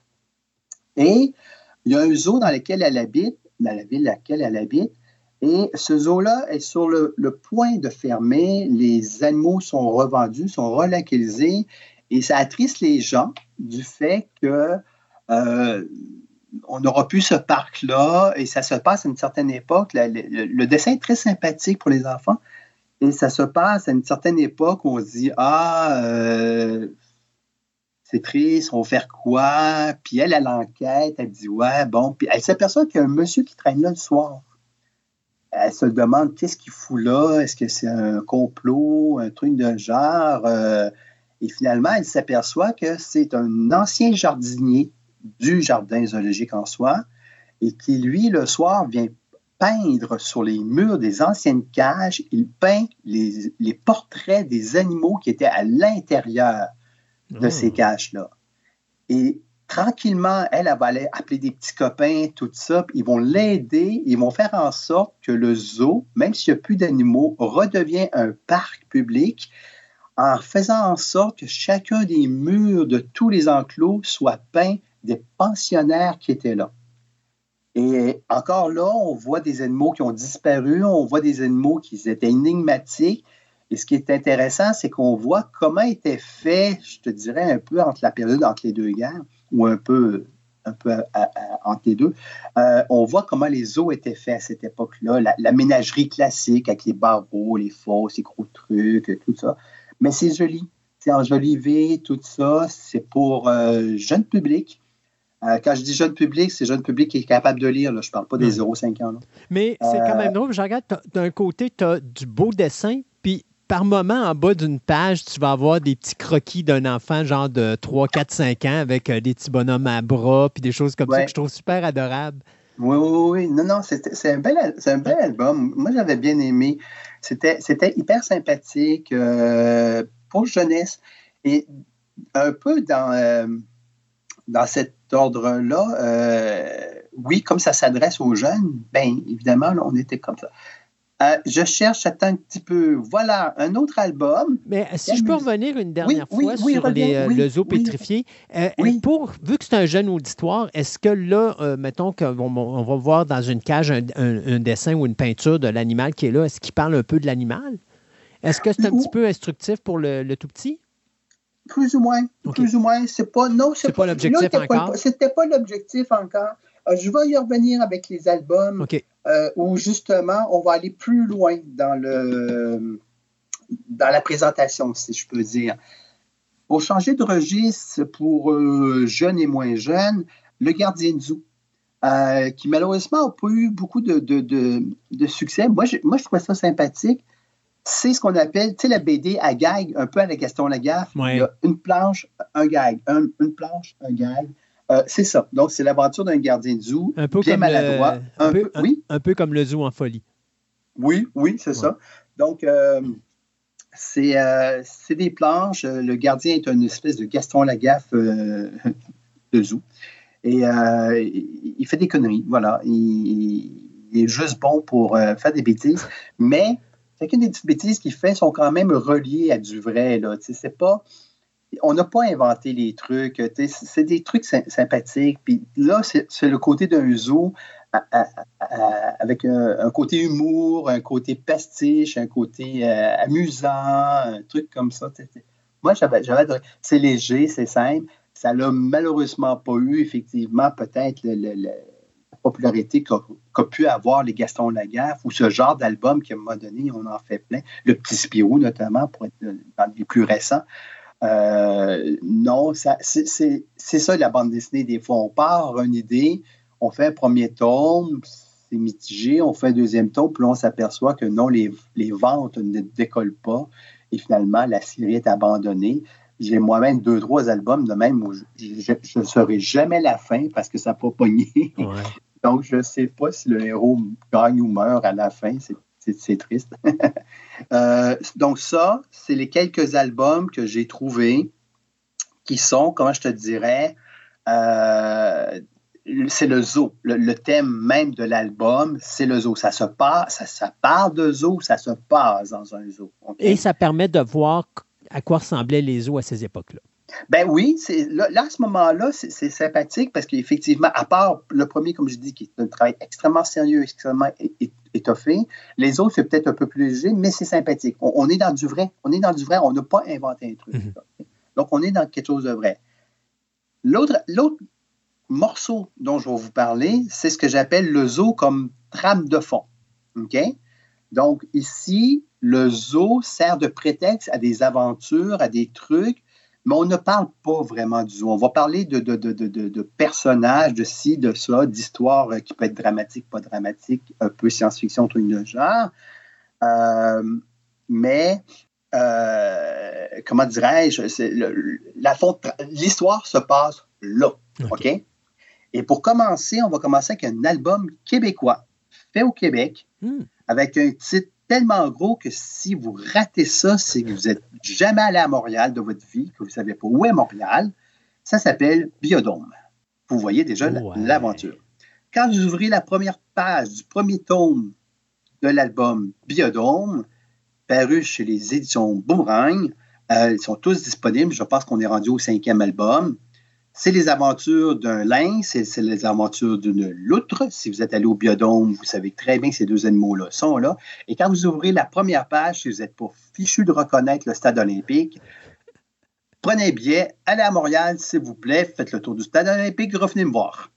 Vous allez reconnaître le décor du stade olympique. Vous allez reconnaître les immeubles importants quand il y a des panoramiques extérieures. Vous allez reconnaître la, la ville de Montréal. D'accord?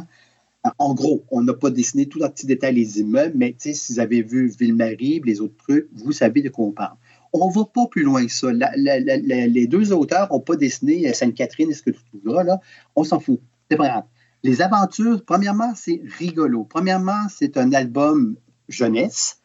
Euh, c'est un album amusant c'est un album qui a du vrai parce que vous êtes avec un directeur, vous êtes avec des animateurs, vous êtes avec des gardiens de zoo qui gèrent la collection qui est là et qui est vraie, OK? Qui est. Donc, quand on parle du caïman, on parle de l'anaconda, on parle des chauves-souris, tous ces animaux-là existent au biodôme. On a pris ce qui était au biodôme et on leur fait vivre des aventures totalement rocambolesques. Ils mettent le feu au stade olympique, ils vont coucher, ils sont hébergés chez les gardiens, ils vont faire une virée en Floride parce qu'ils ont volé un autobus. Euh, c'est, tu vois, on parle du biodôme, mais à part ça, c'est un délire. À un moment donné, ils vont même inventer, les deux, les deux singes, des petits singes qui sont des savants, ils vont inventer une machine spatio-temporelle, ils vont se retrouver dans la préhistoire. Là. On dérape, là. Mais c'est pas grave. On reconnaît les personnages, on s'y attache, c'est attachant. Moi, j'adore lire ça. C'est un, un Gaston Lagaffe à la Québécois, si je peux dire, avec des personnages très rigolos. Et évidemment, euh, je dirais, le lynx, je, m'excuse, j'oublie leur nom, les deux, ils ont des noms. Euh, le lynx et la loutre, euh, tantôt, c'est des bons copains, puis tantôt, ils se tapent de un sur l'autre. c'est comme des bons vieux chums, là, ça va puis ça va pas. évidemment, ils, se rabochent à la fin, tout le temps, tout le temps, puis ils font des 400 coups ensemble. tout l'album Biodome, les albums Biodome, c'est ça. avec des titres genre dans le sens du poil, avec des titres dans le sens brousse-poil. Il y, a, si je me rappelle bien, je vais juste vérifier rapidement, chacun des titres, à compte poil, voilà, chacun des titres de poil et de croc, tous les titres qu'ils ont dans leurs albums ont toujours le mot poil. C'est un défi qu'ils se sont lancés, là. Euh, dans chacun des, albums, il y a toujours le mot poil. Oui, il y a de mauvais poils. De mauvais poils, de mauvais poils, à compte poil. Ouais. N'importe quoi. Puis même avec le, euh, avec le dinosaure, c'est arobus-poil. Euh, de mauvais poils, ça c'était super intéressant parce qu'à ce moment-là, ils introduisent une chose que le biodôme a fait, mais on ne le dit pas dans l'album. Mais je sais, moi, je connais les gens au biodôme. Euh, j'ai eu la chance de visiter les arrières-coulisses du biodôme plus d'une fois. dans les périodes estivales, souvent, on a, on a des animaux qu'on appelle invités estivales. Il y a une année, ils ont eu des lémures.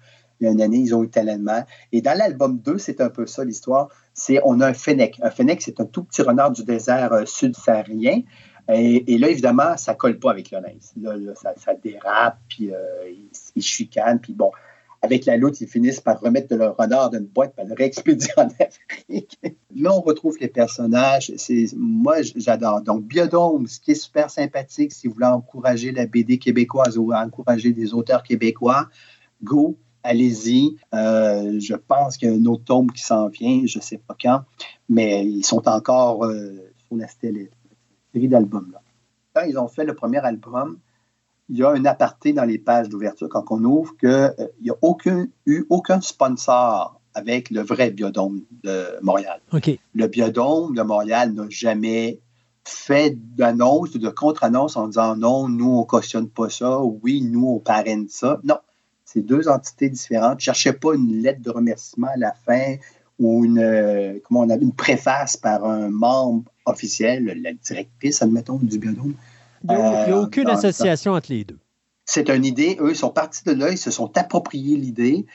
J'imagine que l'éditeur a peut-être vérifié du côté du vrai biodôme. On dit Ça vous dérange-tu? Ils ont dit non, c'est sympathique, ça nous fait une pub gratuite. Exact. Euh, puis il n'y a jamais eu de retour. Alors, ça s'appelle comme ça. Et je peux te dire que quand tu relis les autres albums, euh, on ne fait plus la vision, le stade olympique. On sait où est-ce qu'on est. Dans les autres albums, on sait ce qu'on est. Ça ne nous sert à rien de nous représenter à chaque fois de la place. Exact. Ça à rien. Fait qu'on repart puis on continue comme ça. Pour rester un peu dans cette ton d'humour, là, chez les Franco-Belges, Pedro, et le, Pedro Quand j'ai lu ça, moi, j'ai lu ça. premièrement, quand vous allez à la bibliothèque, euh, c'est classé dans le rayon jeunesse, donc BD jeunesse. Et quand vous lisez les albums, puis vous le voyez dans l'album, oui, l'album 2, c'est fait, c'est très cartoonesque, c'est très grossier, c'est très clown, mais les propos, je m'excuse, je ne dis pas qu'un enfant ne peut pas le lire, il ne va, va tout simplement pas comprendre. Et les propos sont très politiques, les propos sont très, c'est pas grossier, c'est pas vulgaire, mais c'est sociopolitique. Euh, Pedro Loquati vit dans un zoo, et il a des, des compères zoologiques avec lui à qui il fait les 400 coups. Donc, on se ramasse un peu comme dans l'idée de biodôme. Et euh, il y a toujours des animaux qui débarquent, des nouveaux animaux, et ça fait et ça fait pas l'affaire. Donc, Pedro est un petit mafieux. C'est ça qui est le plus drôle.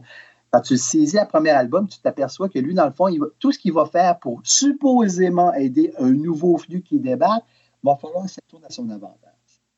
Donc, c'est ça qui est très drôle dans l'album parce qu'on voit un peu qu'est-ce que c'est que le monde de la magouille, un truc comme ça, comment on s'organise, comment on flatte dans le sens du poil pour se faire des amis, des ennemis.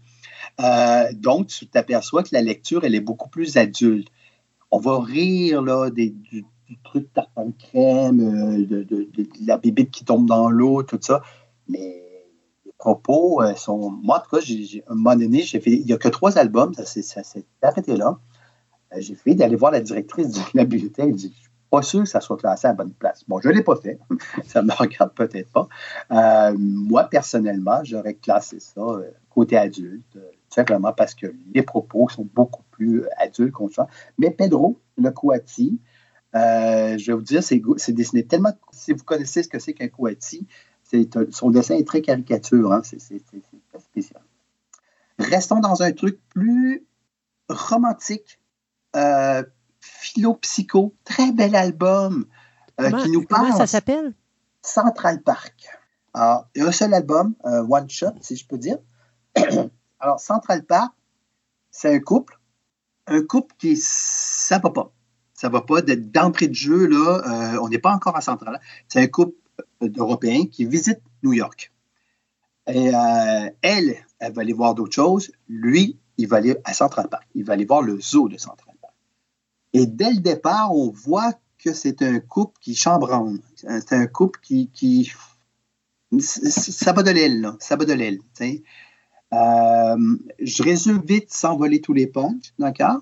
Lui, il est un peu naïf. Il est dans la lune, il n'est pas là, il est, immature, euh, c'est un adolescent. Euh, il va aller là, ils vont, ils vont se perdre dans New York, ils vont se perdre on s'aperçoit dans le fond qu'elle n'est pas perdue. Elle avait une rencontre. Donc, il y avait quelqu'un qui l'attendait là. Et lui, s'aperçoit que là, il a comme. Pas qu'il s'aperçoit qu'il l'a perdu, il n'arrive pas à la retrouver. Mais, par un pur hasard, il se ramasse là où il voulait aller, à Central Park. Et dans son délire où il visite le zoo, et le zoo, il est fait. Je, n'ai pas eu la chance de visiter le zoo de Central Park, mais j'ai vu les plans et les images, et c'est fait euh, à la perfection. Quasi pierre par pierre, ceux qui sont allés vont reconnaître tout à fait le décor. Euh, donc, on, est là, on n'est pas dans une histoire du zoo, comme j'ai dit tout à l'heure. Là, on est dans une histoire euh, romantico-poétique, mais le zoo va servir de trame de fond pour dénouer ce que le jeune homme a essaie de, de, se dénouer. Au point que les animaux vont lui parler. Et la première qui va lui parler, c'est l'ours polaire dans l'eau, c'est la, la, page euh, couverture. Mhm. et là, il s'aperçoit, et là, lui, il prend ça pour du cash, comme c'est normal. C'est normal que tu me parles. Elle lui dit Qu'est-ce que tu fous là? Puis les, animaux vont se mettre à lui parler, puis à lui foutre des grandes claques sur la gueule, si je peux me permettre l'expression. Où on dit Hé, hey, mec, réveille-toi, là, réveille-toi, c'est fini, là, c'est fini, tu dois passer à autre chose maintenant. Donc, Central Park, euh, j'en dis pas plus, euh, c'est magnifique. Un bel album, euh, j'en dis pas plus parce que je ne veux pas vous dévoiler la fin, évidemment. Mais oui, il y, y, a des albums de bande dessinée comme ça le zoo est une trame de fond, alors que tantôt, c'était le zoo était l'histoire même. Là, on est dans des trames de fond. Le zoo sert de prétexte pour une histoire comme telle, et on s'en va là-dessus.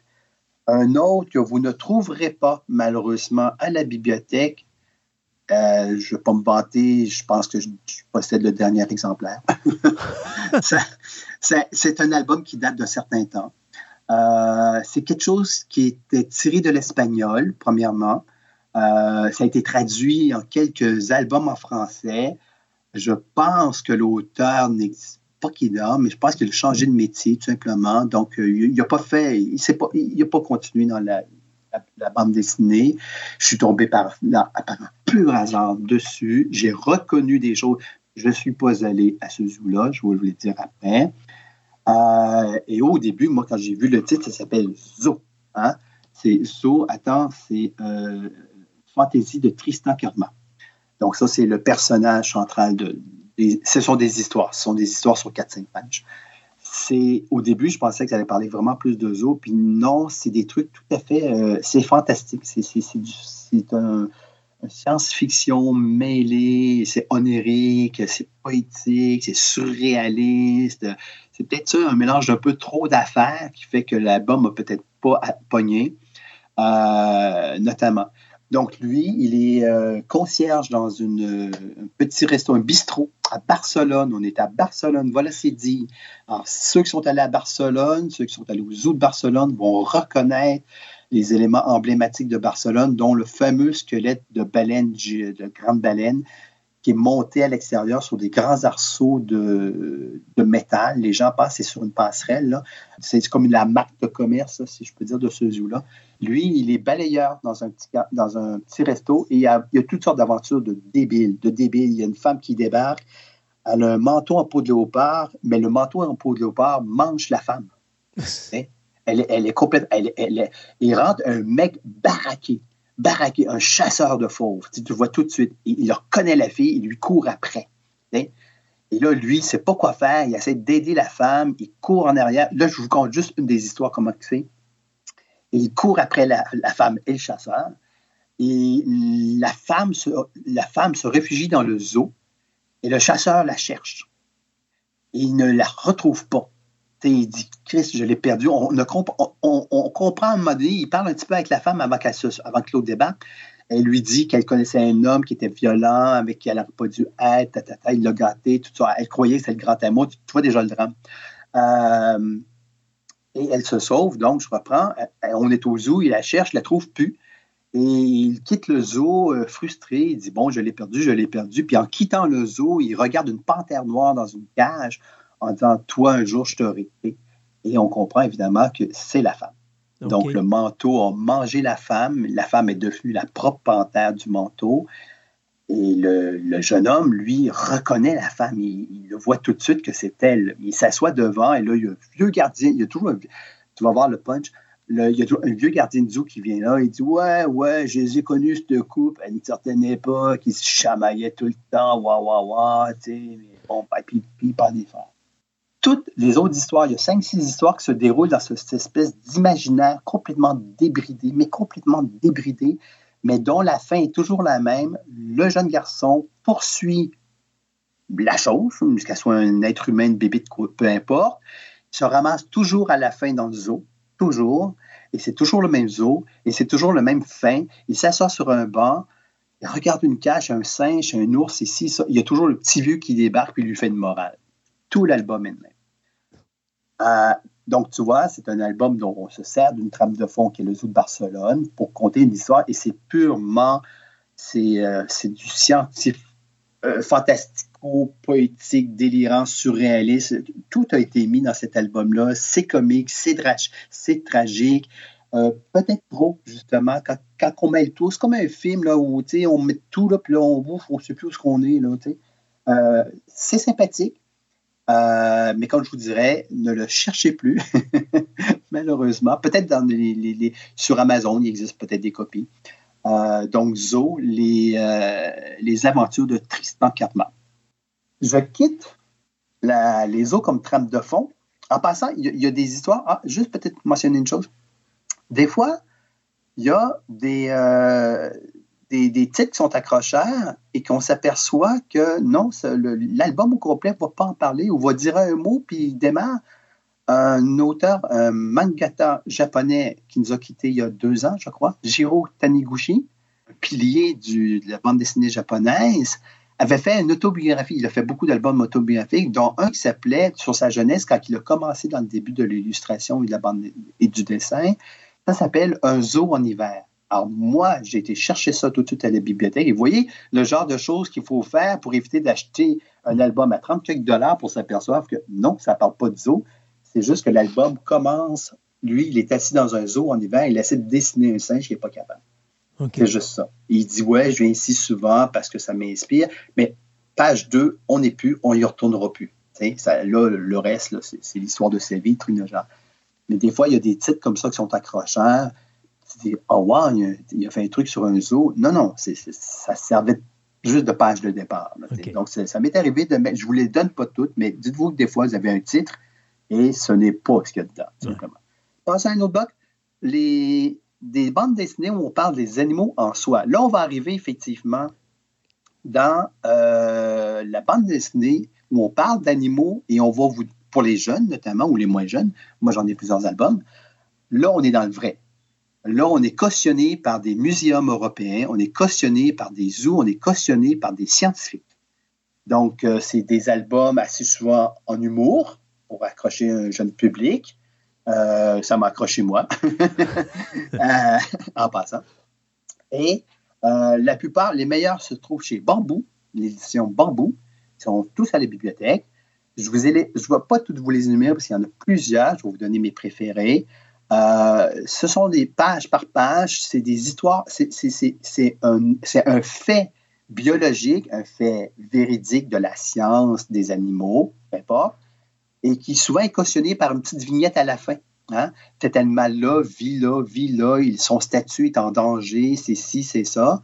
Et ces albums-là, souvent, ce qui est super sympathique, c'est qu'il y a un, un bonus à la fin de l'album où là, on donne euh, voix un chapitre à des vrais experts. C'est le directeur de tel muséum de sciences naturelles à Paris, euh, de tel zoo, de telle université, de tel organisme de sauvegarde d'animaux. Et là, on parle des vraies choses. Alors là, on explique aux enfants, aux, lecteurs, tout simplement, je ne veux pas dire les enfants, ça s'adresse à tout. Euh, qu'est-ce qui se passe? Pourquoi il y a une menace climatique? Qu'est-ce qu'on entend par trafic d'animaux? Euh, où est-ce qu'on en est avec le trafic de l'ivoire chez les éléphants, des trucs comme ça? Euh, pourquoi les requins sont, sont, vus comme étant des méchants, des trucs comme ça? C'est, c'est de beaux albums super sympathiques, ça se lit très facilement. Et moi, ma collection préférée, on y va. Ça s'appelle Les animaux marins en bande dessinée euh, chez Bambou. Il y en a, je à l'heure actuelle, je les ai tous. Il y en a cinq, il y en a d'autres qui s'en viennent. Donc, c'est super sympathique. Quand vous lisez les pages, par plus, vous allez apprendre des nouvelles choses qui sont vraies.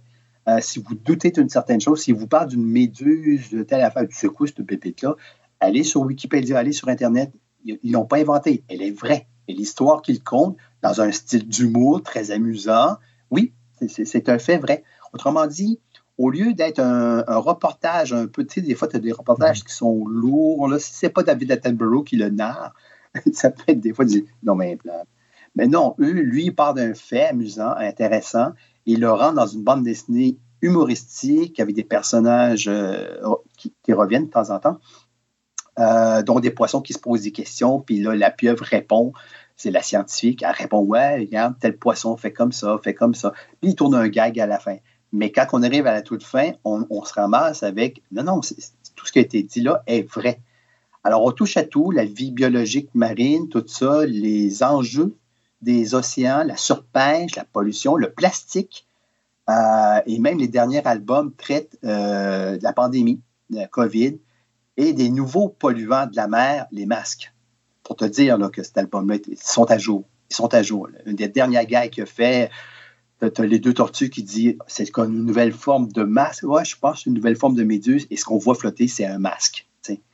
Alors, pour te dire que euh, les messages sont là pour le public, le, lecteur, euh, c'est super intéressant.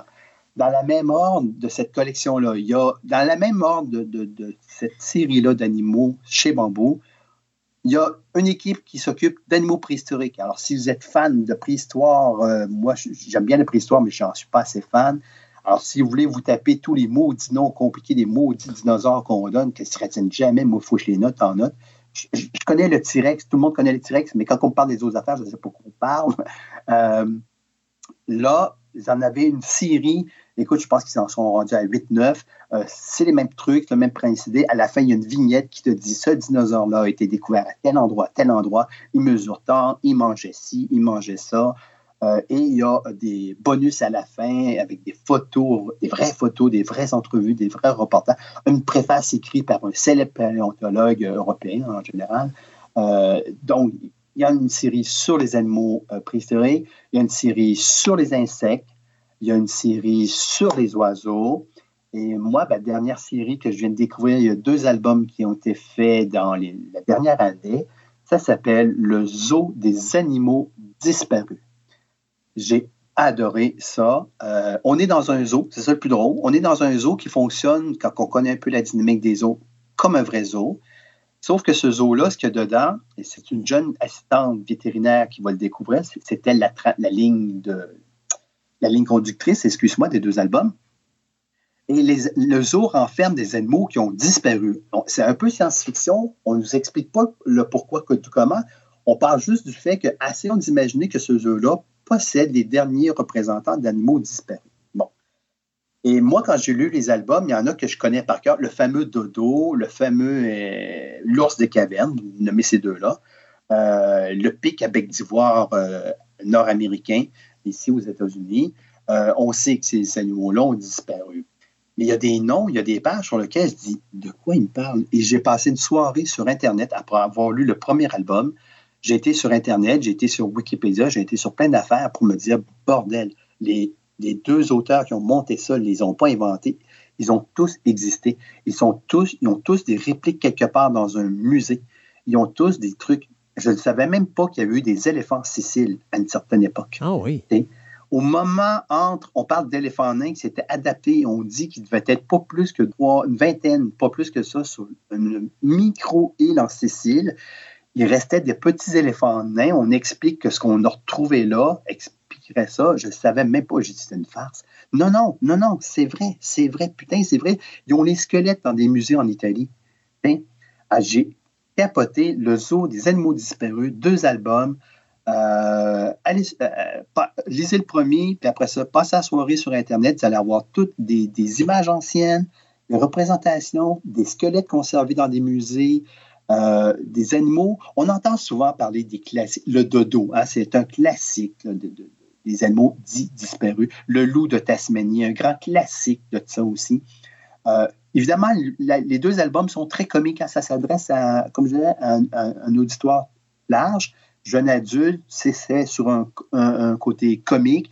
Il y a là-dedans la jeune vétérinaire qui assiste, tout ça. Il y a la, directrice qui est très, très amusante. Évidemment, le gardien, je ne sais pas pourquoi, ça a l'air d'un running guy. Le gardien, c'est le gaffeux, c'est le, le Gaston Lagaffe de la place. Il s'empête les pieds dans toutes les affaires. Il comprend pas qu'est-ce qu'il fout là, mais bon, il est sympathique, on l'aime bien, il a une bonne bouille. dans le deuxième album, ce que j'aime beaucoup, c'est qu'on a laissé, parce qu'ils ont, été, ont été assez prudents pour ne pas nous redonder des histoires d'animaux encore disparus. la liste est longue, puis on, aurait pu se dire, bon, allez-vous nous faire la liste de toutes? Là? Non. Le deuxième album, ce sont des animaux sur le point de disparaître. Donc, ils existent encore. Et l'album va s'acharner à ce que la jeune fille et le chef des gardiens partent réinsérer des manchots au Pérou. Donc, euh, c'est vrai, c'est du live, ça existe. Et quand on va voir les bonus à la fin, on explique comment on fait aujourd'hui pour sauvegarder des espèces très, très, très menacées, dont les fameux programmes de réinsertion en nature. Donc, euh, tu vois, ce sont des albums de bande dessinée. Euh, là, on est, oui, on, on part dans un zoo, mais on parle de vrais animaux et on parle de vraies actions, on parle d'un vrai travail qui se fait. Et, euh, et, la preuve, à la fin, on vous donne un bonus vrai, live, avec des sites Internet à consulter, des, des, associations qui œuvrent pour la protection de telle, telle, telle, telle, telle espèce. Après ça, je te dirais qu'il n'y a pas. oui, il y a toutes sortes de faits qui ont été faits sur, avec le, en trame de fond, le zoo. Euh, puis il y a des choses qui ont, qui ont euh, sont pas allées plus loin. J'ai bien aimé. Donc, le graphic novel, le roman graphique, Zoo, ça s'appelle, euh, qui a été fait sur Netflix, si vous voulez aller voir la série, de James Patterson, notamment ce qui est adapté de la nouvelle de Andy McDonald. Euh, c'est l'histoire d'animaux qui euh, deviennent violents, tuent le monde. Euh, et là, les gens, autrement dit, au lieu d'avoir une invasion de zombies, là, on se retrouve dans un post-apocalyptique, excuse-moi, mais avec des animaux qui redeviennent sauvages. Et même les chevreuils, les, biches, les petites chèvres deviennent des tueuses sanguinaires. Et là, ben, la, génération humaine est prise avec ça. Euh, l'album se finissait ensuite. Je n'ai jamais vu la suite. Il y a la série que vous pouvez voir sur Netflix. si je ne me trompe pas, je pense que c'est trois saisons, la série télé. Euh, ce que j'aimerais savoir, moi, c'est est-ce que les albums, c'est en trois albums? la série est peut-être en trois. la série est peut-être en trois, mais je n'ai lu que le premier. Je ne l'ai lu qu'en anglais. Euh, je ne l'ai jamais vu en français. Il y a un pastiche que j'adore. Si vous connaissez les aventures de Le Poulpe, euh, qui fait beaucoup de bandes dessinées, qui fait, aussi des romans policiers. Il y a un album qui s'appelle Panique au zoo, avec le poulpe en lui-même, une pieuvre, et un castor qui est Nestor, Castor Burma. Donc, c'est le poulpe et Castor Burma. Vous reconnaissez Nestor Burma, qui a été un célèbre détective de bande dessinée et de romans français euh, entre les deux guerres. Et il y a un pastiche, ça se passe dans un zoo où les animaux, à cause d'hybridation, deviennent le, la girafe se ramasse avec une queue de pan, euh, l'éléphant se ramasse avec des oreilles de chauve-souris. Euh, c'est très drôle. Et là, les deux doivent enquêter sur ces, sur, euh, ces mutations-là hybrides qui gênent au bon fonctionnement du zoo. C'est un pastiche. Si vous aimez les, si vous avez lu tous les romans de Nestor Burman et tout le genre, vous allez reconnaître le style. C'est très amusant, c'est très sympathique. C'est juste un livre? Oui, en un seul, un one-shot, Panique au zoo avec euh, le poulpe et Castor Burma, euh, comme je vous disais, dans les bibliothèques. Il y a des histoires qui sont vraies, il y a des histoires qui sont super sympathiques. Je vais en nommer juste quelques-unes. Les communardes, les éléphants rouges. Donc, on est à Paris, alors des grands moments de la où ça crève de faim dans le début de la avant, juste, un, juste un, peu avant ou après les guerres, ou la journée où on a décidé qu'on tuait les animaux de la grande ménagerie de Paris pour pouvoir nourrir le peuple. Il y a des communards, c'est-à-dire les fameuses femmes qui ont monté avec les communistes et les autres, euh, la révolution, donc ce qu'on a appelé les, les communes, hein, que Victor Hugo a mis dans certaines histoires. L'histoire est vraie. On a vraiment tué les animaux du zoo de Paris pour pouvoir nourrir la population. Ce que l'histoire ne dit pas, c'est que la population n'a pas mangé les, éléphants. On me dit qu'un restaurant a servi les éléphants avec une sorte de, menus tricotés, tout ça. C'est les bourgeois. C'est les bourgeois. C'est les riches qui ont pu manger la viande. Les pauvres dans la rue n'ont rien eu de ça. Et ce livre-là ne compte que ça. C'est magnifique. Euh, à lire, à lire, les communards, euh, les éléphants rouges, le roi blanc. Le zoo de Madrid, en Espagne, a eu, pour la seule fois dans toute l'histoire, actuellement, le seul gorille blanc qu'on appelait Flocon. Donc, c'est l'histoire de ce gorille-là qui a vécu dans le zoo de Madrid, euh, le roi blanc, euh, de sa trouvaille jusqu'à sa mort il y a, les années 90. Euh, il était quand même âgé. Donc, l'histoire de Flocon, le, vrai, le seul et vrai gorille albinos qui a été gardé dans un zoo. La longue marche des éléphants, un album qui est sorti il n'y a pas si longtemps. Actuellement, les éléphants en Asie, dans certains pays, à cause des conflits militaires qui ont, en, mettons, la Birmanie, le Laos et tout le genre, il y a des troupeaux d'éléphants, des éleveurs d'éléphants, des, des, euh, dont euh, ils ont fait disparaître. Il y a une équipe franco-internationale qui ont été chercher des éléphants, euh, c'est en Thaïlande. Amené à pied les éléphants dans un autre pays pour pouvoir réenseigner les vieilles techniques ancestrales de Cornac et permettre à réintroduire des éléphants dans certains, dans certains endroits. Donc, c'est commenté à la fin avec des vraies marches. Il y a un film qui a été fait, il y a des documentaires qui ont été faits. La longue marche des éléphants, donc, euh, magnifique. Les adios rhinocéros, pour euh, terminer un peu rapidement, euh, puis je vais terminer avec une dernière petite chose, si tu permets. Euh, ça aussi, c'est poignant. J'en ai, versé des larmes à la fin. Les adieux du rhinocéros, c'est la difficulté actuellement. Et ça, c'est vrai. L'album qui est là, vous allez voir les noms. Là, allez sur Internet, ils existent. C'est biographique, finalement. D'anciens braconniers qui coupaient les cornes de rhinocéros, qui se sont convertis en sauveteurs de rhinocéros. Euh, ils expliquent au, début, ils étaient dans la misère. Eux autres, c'était une façon de faire vivre leur famille. Puis quand ils sont aperçus du massacre, euh, de, de, de, de l'horreur que ça donnait, euh, beaucoup d'entre eux se sont reconvertis. Ils sont devenus des rangers, ils, forment les rangers parce que comme ils ont été braconniers, ils savent, ils connaissent tous les trucs, les tactiques et tout ça. Puis là, ben, les nouveaux gardiens, ils savent, ils disent, ça, ça c'est une façon qu'on faisait pour piéger telle affaire, telle affaire. Quand tu vois ça, attention. Il y a des J'en ai appris, c'était épouvantable. Ils se font des signes dans les arbres, ils se font des, des, des, des, des graffitis, des trucs comme ça, qui donnent des signes, attention, patrouille, telle affaire, telle affaire. Et euh, ça joue dur, hein? Je ne sais pas si tu as déjà vu des, des reportages là-dessus. Ça s'entretue, hein?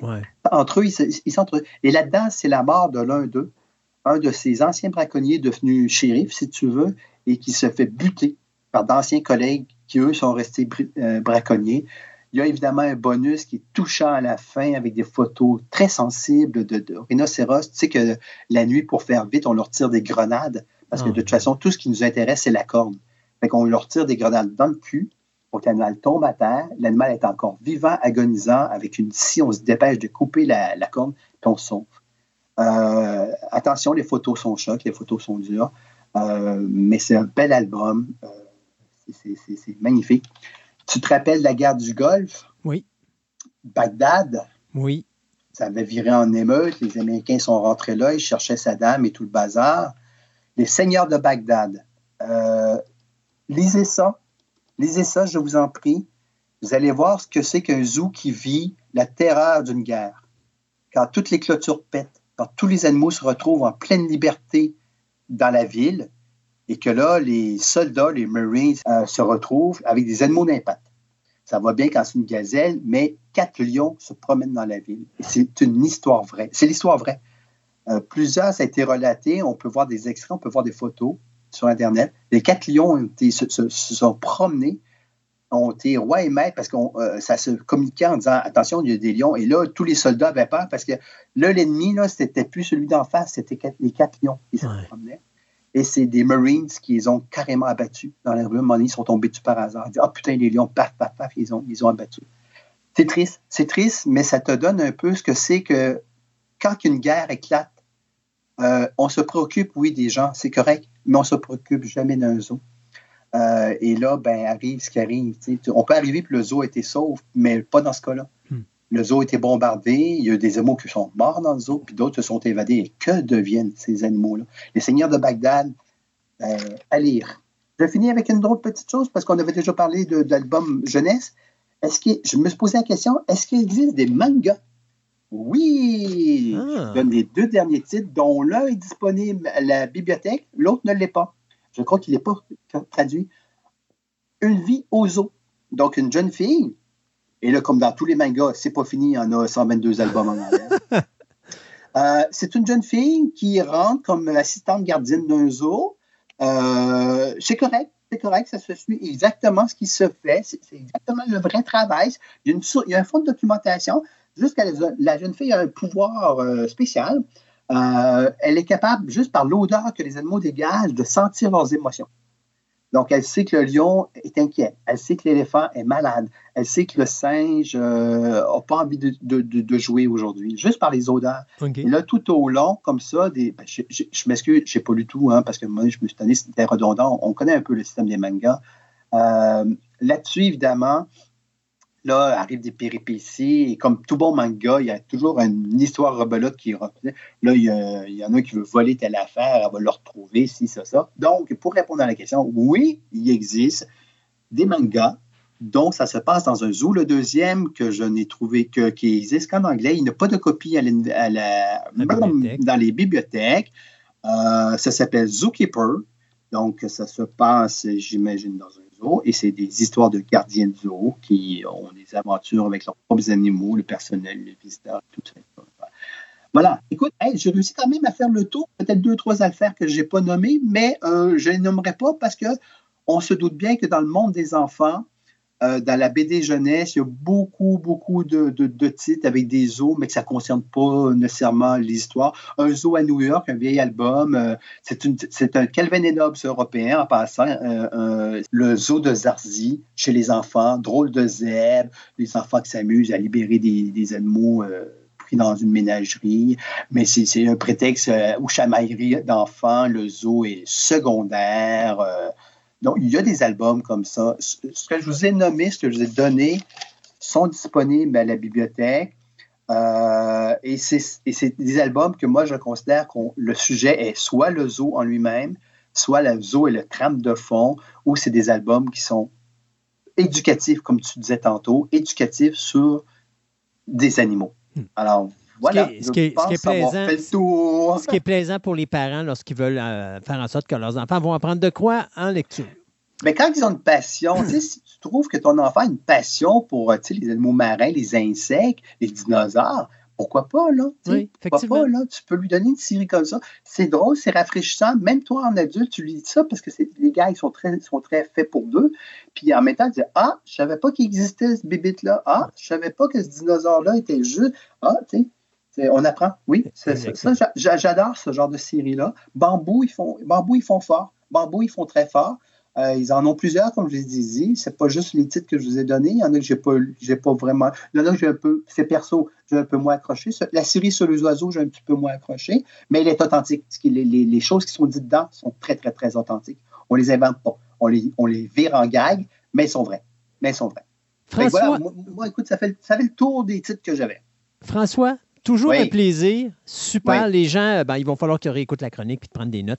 Euh, mais pendant que tu disais, moi, tu vois, j'allais sur Internet, fait que je cliquais les titres que tu donnais, puis j'avais tout de suite des, planches devant les yeux. Il y a des belles choses là-dedans.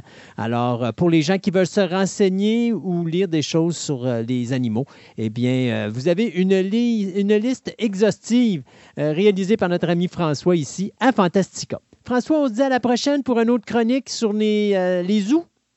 Oui, toujours. Yes. Ah ben, les zoos, les animaux. Les animaux en général, effectivement. on parle de tout. Exact. On, va, on, se revoit, puis on regardera ça. Ciao. François.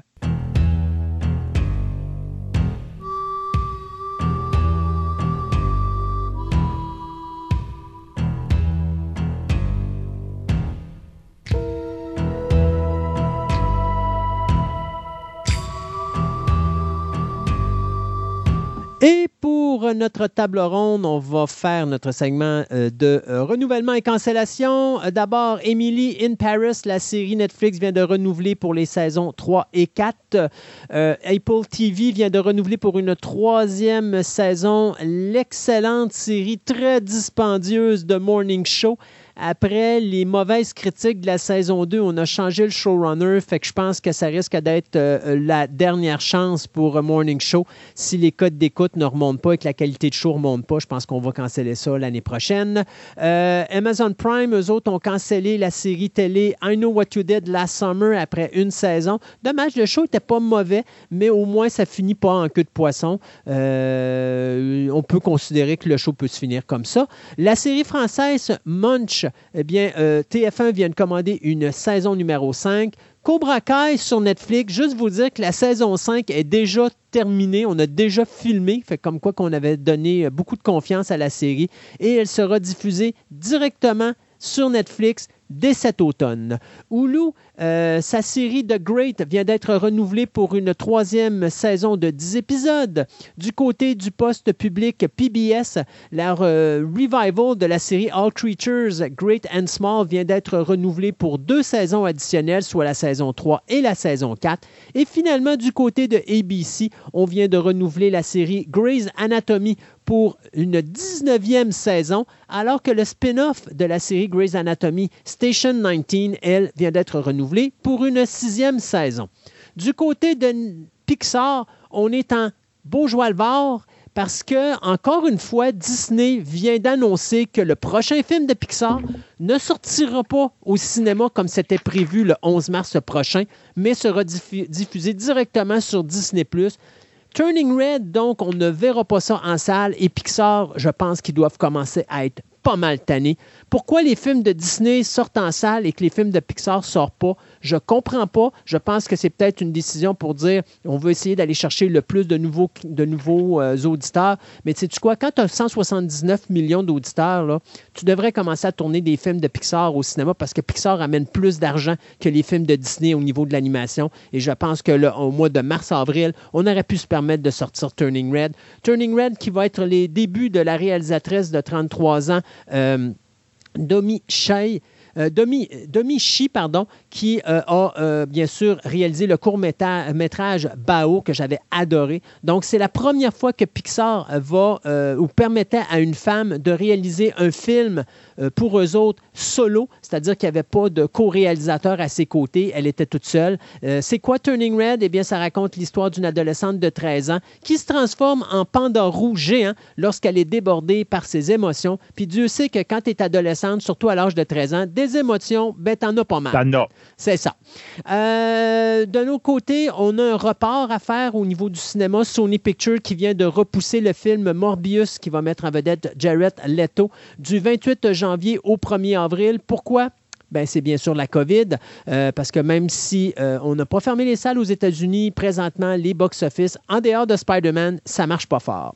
Tantôt, tu parlais de renouvellement euh, de séries, pas de renouvellement, mais je veux dire de nouvelles séries qui étaient basées sur des vieux films. Bien, si je te disais que le film de 2011 de Sean Levy, Real Steel, qui mettait en vedette Hugh Jackman, aura sa propre série télé sur Disney+.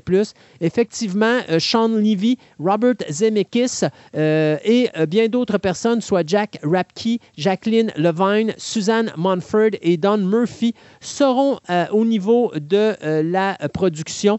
Euh, on cherche présentement des écrivains et encore une fois, 20th Television Studio qui va produire cette série-là, qui va être diffusée sur Disney+. De la misère à comprendre le lien entre 20th Television Studio et Disney, mais enfin... Ouais, c'est bizarre. Hein? Ouais, euh, il est engagé que Hugh Jackman ne sera pas là et qu'on va reprendre tout simplement d'autres comédiens. Mais euh, encore là, des fois, on pourrait être surpris. Donc, ça va être vraiment une autre histoire dans le même univers. Exact. Donc, euh, le film qui a quand même ramassé 300 millions au cinéma.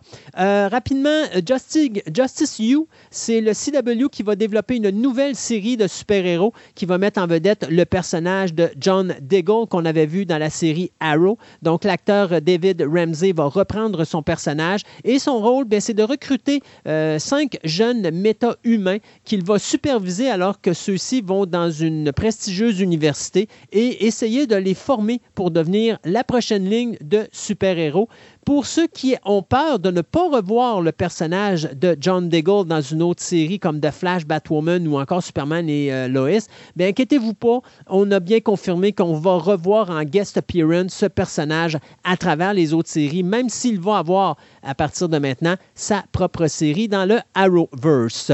Euh, notre remake américain euh, à Hollywood. On parle ici du film indonésien The Raid qui avait été fait en 2011 et qui est devenu un film culte, eh bien, le film d'action va être refait par le cinéaste Patrick Hughes, qui nous a donné le film Hitman and Bodyguard. C'est bien sûr Garrett Evans qui a réalisé le film original, qui va, euh, aux côtés de Michael Bay, produire le film, le, remake de The Raid. Euh, Michael Bay, comme producteur, je le déteste pas. Euh, quand il fait une bonne job, il est excellent, surtout dans la production. S'il avait été réalisateur, j'aurais dit, OK, là, on est dans le trouble. donc, The Raid, ça raconte quoi? Ben, l'histoire d'une équipe de police qui va essayer de déloger des criminels barricadés dans un immeuble en plein cœur d'un secteur pauvre très habité. Sauf que quand ils s'arrivent là, bien, ils se rendent compte que c'était un piège et presque toute l'équipe va être décimée. Mais que cela ne tienne, on va quand même s'arranger pour essayer d'arrêter les dix criminels. Euh, tantôt, j'en parlais et je vais en reparler. Euh, les séries, à cause de la COVID, on a commencé à reporter des euh, tournages. Donc, les séries qui sont présentement au moment où je vous parle arrêtées. Grey's Anatomy, on a Station 19, on a The Rookie, NCIS, NCIS Hawaii, NCIS Los Angeles, Chicago Fire. Il y a Disney Plus qui a cancellé plusieurs de ses tournages pour quelque temps, le temps de laisser passer la période de l'Omicron. Et on parlait tantôt de Picard également, euh, qui faisait partie de ça. Donc, au moment où on se parle, je vous dirais, dans la majorité des cas, ce n'est pas parce qu'on on a des cas de COVID sur les plateaux de tournage, c'est juste par précaution. On préfère prévenir que guérir. Dans d'autres cas, comme NCIS, il y a des cas de COVID qui sont rentrés sur les plateaux de tournage, donc on reporte de deux semaines les plateaux. Euh, ce qui ne nous inquiète pas du côté de CBS, c'est surtout NCIS Los Angeles, parce que NCIS Los Angeles, on a tellement d'émissions en banque que euh, même si on était arrêté euh, pendant un mois, ça ne paraîtrait pas. Pour les autres tournages, on parle de peu près une à deux semaines de retard, donc restera à voir. Présentement, on ne sait pas le nombre d'épisodes de chacune des séries. On ne dit pas qu'on va finir les séries euh, ou écourter les dites saisons de ces séries-là euh, actuellement, mais ça demeure que dépendant comment ça va se passer avec le Micron, si ça va se calmer vite ou pas, euh, et si la COVID va se calmer ou pas, il y a des chances qu'on soit encore, comme on a fait l'année dernière, obligé de raccourcir les saisons. Moi, je vous dirais au moment qu'on se parle, avoir le nombre d'épisodes qu'on est arrivé en mi-saison, qui était 9 dans certains cas, 10 dans d'autres, j'ai comme l'impression qu'on va faire comme l'année dernière, c'est-à-dire qu'on va jouer à peu près dans des saisons de 16 à 18 épisodes. Euh, je pense que là, on se met un coussin. Puis si on voit que quand on arrive au mois de mars, avril, que là, ça va bien, puis qu'on est arrivé à finir nos épisodes, on va peut-être en rajouter quelques-uns pour essayer de combler le, nombre d'épisodes habituels qu'on a, soit entre 20 et 22 épisodes par série. De mon côté, j'ai aussi des petites nouvelles vite. Donc, euh, Blanche-Neige, on vient de confirmer que Andrew Burtnap euh, vient d'être engagé dans le la version réelle de Blanche-Neige pour un rôle masculin d'importance qui n'est pas un chasseur et qui n'est pas un prince. Donc, c'est un nouveau personnage qui va rentrer dans la version euh, live. Il va faire le dragon. Et que, à un moment donné, il va chanter. Il va faire le dragon. Peut-être. c'est ça. On verra bien. Euh, Aquaman de Lost Kingdom, euh, ils ont terminé le tournage, donc ils sont en post-production à partir de maintenant un petit peu étonnant de ma part. Euh, je trouve ça, euh, je suis un petit peu surpris, mais Bill Murray vient de confirmer euh, qu'il va être un des mauvais garçons dans Ant-Man 3. OK. Donc, il, vient il va faire son entrée dans le MCU Universe et il va jouer un méchant. Donc, on va savoir quel genre de méchant, on verra bien. Prenez, je vous donne une, une, suggestion, messieurs, Hollywood. Prenez Bill Murray pour un seul film parce que vous n'êtes jamais sûr qu'il va être là pour les prochains. Ouais, ben c'est ça. Ben, c'est peut-être un méchant qui va être rapetissé, puis on le verra plus après. Exact. Euh, ça, je, je, m'en rappelais même pas de ça. Je ne me rappelle pas si on en avait parlé. Euh, Ken Christensen, qui avait travaillé sur The Punisher à Netflix, et Dara Ritnick, qui, travaille, qui travaillait sur Daredevil sur Netflix, viennent de joindre l'équipe de, de, de scripteurs qui va travailler en arrière du spin-off de Echo. Donc, le hmm. film qui s'appelle Echo, Disney fait un spin-off de ça. J'avoue que le film fit tellement avec Disney. C'est une excellente idée. Je trouvais que ça ressemblait un peu à des bons vieux films de Disney avec des enfants, tout. Là. Donc, il va y avoir un spin-off sur Echo, puis il engage du monde pour écrire des, histoires. Gal, Galdo vient de confirmer que Wonder Woman 3, ça sera pas au moins avant un an et demi qu'elle va tourner. Donc, pour ceux qui veulent avoir un troisième film, malgré le deuxième qui était pas très bon, euh, ah, ils prennent leur temps, c'est peut-être une peut une très bonne idée. Il faut qu'ils travaillent un scénario qui est beaucoup mieux parce que le dernier, il y avait c'était ah. beaucoup trop long. C'était pas un mauvais Wonder Woman, c'était juste le scénario était beaucoup trop long. Euh, puis l'histoire était beaucoup trop complexe. Il aurait fallu faire de quoi de plus commercial que ce qu'on a fait. Oui, puis ah, ça, ça, se tenait pas, le scénario, mais bon. Euh, n'empêche que l'introduction est la meilleure chose que j'ai vue dans Wonder Woman depuis le début. L'introduction était bonne. Euh, Invincible, le, dessin animé qu'on avait beaucoup tous beaucoup aimé, ben pour vous savoir que ça a confirmé que c'est pas encore commencé la préparation ou quoi que ce soit de la saison 2. On sait qu'il va y avoir une saison 2, 3, mais en ce moment, il n'y a rien de préparé. Donc, attendez-vous pas à avoir quelque chose sur vos écrans prochainement. Puis, euh, dans l'univers de Babylon 5, on sait que le pilote euh, a été terminé, l'écriture des pilotes, et que la compagnie est super contente avec ça.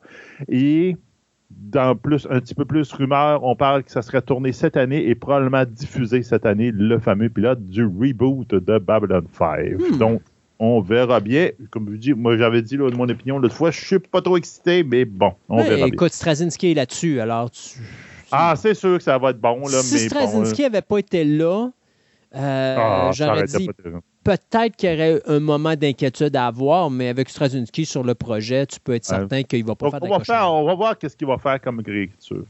Et finalement, pour euh, ce qu'on a sur notre Twitter, j'ai mis le teaser de Moon Knight donc euh, le Chevalier de la Lune, donc qui devrait, selon les rumeurs, sortir le 30 mars sur Disney+. Donc c'est dans l'MCU Universe. Euh, j'ai aussi mis le trailer de Electrical Life of Louis Waste, donc Wayne, excusez. C'est en fait c'est un genre de biopic sur un artiste qui, euh, qui était très fort à dessiner des chats. Donc, en fin de compte, son, son plaisir était de dessiner des chats, de peindre des chats. ce qui est particulier, c'est que c'est euh, Benedict Quarterback qui joue le rôle principal et il a l'air génial dans ce rôle-là, même si vous aimez ou vous n'aimez pas le, sujet. Ça a l'air d'être intéressant. Euh, au moment que notre épisode euh, est diffusé, la série est sortie, ben, le film est sorti. C'est sur Amazon Prime et vous pouvez voir le trailer pour ceux qui ne l'ont pas. On a aussi le trailer de All of Us Are Dead. Donc, c'est. Ah, c'est pas la nouvelle série de Netflix sur les zombies, ça? J'écoutais le trailer, puis euh, je, je comprends pas l'idée de mélanger les zombies avec Exorcist. Parce que tu sais, tu regardes les zombies, là, puis on, dirait que le gars, c'est un tripeux du film, soit Exorcist, notamment de la, de la Spider-Walk de, de, de Reagan mm-hmm. quand elle descend ses escaliers à l'envers, qu'on avait ou encore qu'il a, a, tripé sur, euh, mon Dieu, je pense que ça s'appelle, euh, mon Dieu, c'était quoi ce film-là? En tout cas, il y avait un film où est-ce que justement c'était comme filmé avec une caméra à l'épaule, tu sais, comme les euh, comme Blair Witch Project, puis c'était une fille qui était possédée, tout ça, puis que là, la fille était capable de, prendre des poses incroyables. Puis je regardais ça, puis je me dis, c'est quoi le but de faire des, zombies qui prennent des poses qu'on sait très bien que c'est pris dans l'exercice? Je, ne voyais pas l'utilité, mais ça vient de la Corée, donc écoute, on, a vu euh, Hellbound, on a vu Squid Games. Je me dis, ça risque d'être intéressant, donc moi, c'est ça que je vais regarder avec l'esprit large. Ouais, ben c'est ça. Ça a l'air d'être comme une, école privée, genre, avec des barrières puis tout, puis il y, a quelque chose qui se passe dans l'école privée, qu'il y a des zombies qui partent là, puis bon, euh, regarde, ça, c'est un peu les, profs. Les profs étaient tellement ennuyants que les, les étudiants se sont transformés en zombies. Voilà. C'est ça. Et la toute dernière chose que j'ai mis, c'est euh, une addition de dernière minute. J'ai mis l'entrevue de Dwayne Johnson et compagnie euh, par rapport à Red Notice. Donc, euh, elle est sur notre Twitter. Donc, allez la voir, comme Christophe dit, ça doit être bien drôle. Je vais l'écouter tout de suite après avoir fini notre Sais-tu comment le temps a duré? Je me rappelais pas comment le temps a duré. C'est à peu près une dizaine de minutes, mais tu ah, vois, c'est des segments. Ben, en tout cas, la section avec les pancartes a l'air de durer 10 minutes, mais probablement que l'entrevue complète dure beaucoup plus longtemps. Mais j'ai trouvé au moins la section avec les pancartes qui monte les pancartes puis qui Mais ils ont, fait un, ils ont, fait un, résumé probablement parce que moi, je voyais, tu sais, tu avais le semaine, il posait une question, puis là, tu voyais écrire sur les cartons, puis là, chacun ah, ben, répondait, puis il disait, euh, il disait leurs commentaires justement sur, euh, sur, sur, le comédien, sur la question qui était demandée. Mais euh, non, effectivement, je, c'est un beau petit segment. Si vous voulez rigoler, c'est sûr qu'il est juste en anglais là, parce qu'ils ne le font pas ben en, français, mais, mais non. Il y a des sous-titres dans la version que j'ai mis, il y a des sous-titres ah, anglais. donc au moins, vous allez avoir Ceux, qui ne comprenaient pas bien, mais vous, lisez bien, vous allez avoir un peu un aide pour ça. Bon. Donc, euh, J'ai une image, justement, les deux sont crampés, ben, Roll et Reynolds, il a l'air super sérieux. Ah oui, non, non, mais puis même sur le plateau de tournage, hein, sur le plateau de tournage, il y a des séquences que j'ai vues, là, euh, des making-of. Puis, honnêtement, les, les, deux personnages sont. Tu as Gal Gadot qui est là, puis Dwayne Johnson, qui sont pas capables de garder leur sérieux. Puis lui, il est bien sérieux, puis il continue à parler, puis faire ses affaires. Puis les, autres, les, deux autres sont, sont vraiment là, plus capables de se retenir, puis là, ça part. Puis, mais lui, il est toujours sérieux. C'est ce que j'aime D'ailleurs, il y a une autre affaire qui est, le fun, euh, que peut-être tu mettre. C'est Gal Gadot et Dwayne Johnson qui jouent un jeu avec Jimmy Kimmel. Euh, c'est sur le Jimmy Kimmel Live. Ça dure à peu près 7 minutes. Euh, ça s'appelle Gal, Gadot et Dwayne Johnson play Is This Valuable Art? Donc, ils montent une image, puis ils demandent à Gal Gadot et Dwayne Johnson est-ce que c'est de l'art? Et là, ben, les deux doivent dire si c'est euh, quelque chose de trafiqué puis que c'est de la cochonnerie ou si c'est vraiment une, une, œuvre. Parce que vous savez que les autres, dans le film, ils sont supposés être des personnes qui connaissent justement le métier d'art. Et, c'est vraiment bien fait. C'est vraiment loufoque, les deux. Là, on a... Puis vous voyez encore là, une fois, la chimie. J'aurais aimé avoir Ryan Reynolds avec eux autres, ça aurait été totalement hilarant probablement. Mais ça, c'est un autre petit bout, si tu peux le mettre là, sur, sur le Twitter, ça, va être à voir également. Il leur montre différentes euh, œuvres d'art, puis il dit, bon, c'est-tu une cochonnerie ou... Euh, puis là où c'est vraiment une œuvre d'art, puis c'est une cochonnerie, puis là tu vois, non, non, ça s'est vendu à 70 millions. Exactement, exactement. c'est juste, un segment d'images qui prennent de, la pièce en question, euh, mais c'est vraiment loufoque. Fait que ça, c'est deux petits bouts que vous pourrez aller voir, voir à quel point la chimie entre les comédiens est vraiment géniale. Ils ont eu du fun à travailler sur Red Notice, puis je pense qu'ils vont avoir du fun à travailler sur le 2 et le 3. Hey, ben, Sébastien. je vous mets ça là. Yes, merci beaucoup encore. Et puis, euh, à vous aussi, les auditeurs. On se rapproche de notre 40 000. Moi, d'après moi, prochaine émission, puis euh, bang, c'est fait. Le début février, on devrait, être, on devrait l'avoir. Donc, euh, merci à vous, les auditeurs, de nous soutenir. Et puis, je vous l'ai dit, il y a des belles surprises qui s'en viennent en 2022. des belles choses, des nouveaux chroniqueurs, des nouveaux sujets. Il y a plein d'affaires. Donc, lâchez-nous pas, continuez à nous écouter. Et puis, moi et Sébastien, on se dit à dans deux deux semaines pour une nouvelle édition de Fantastica. Fantastica.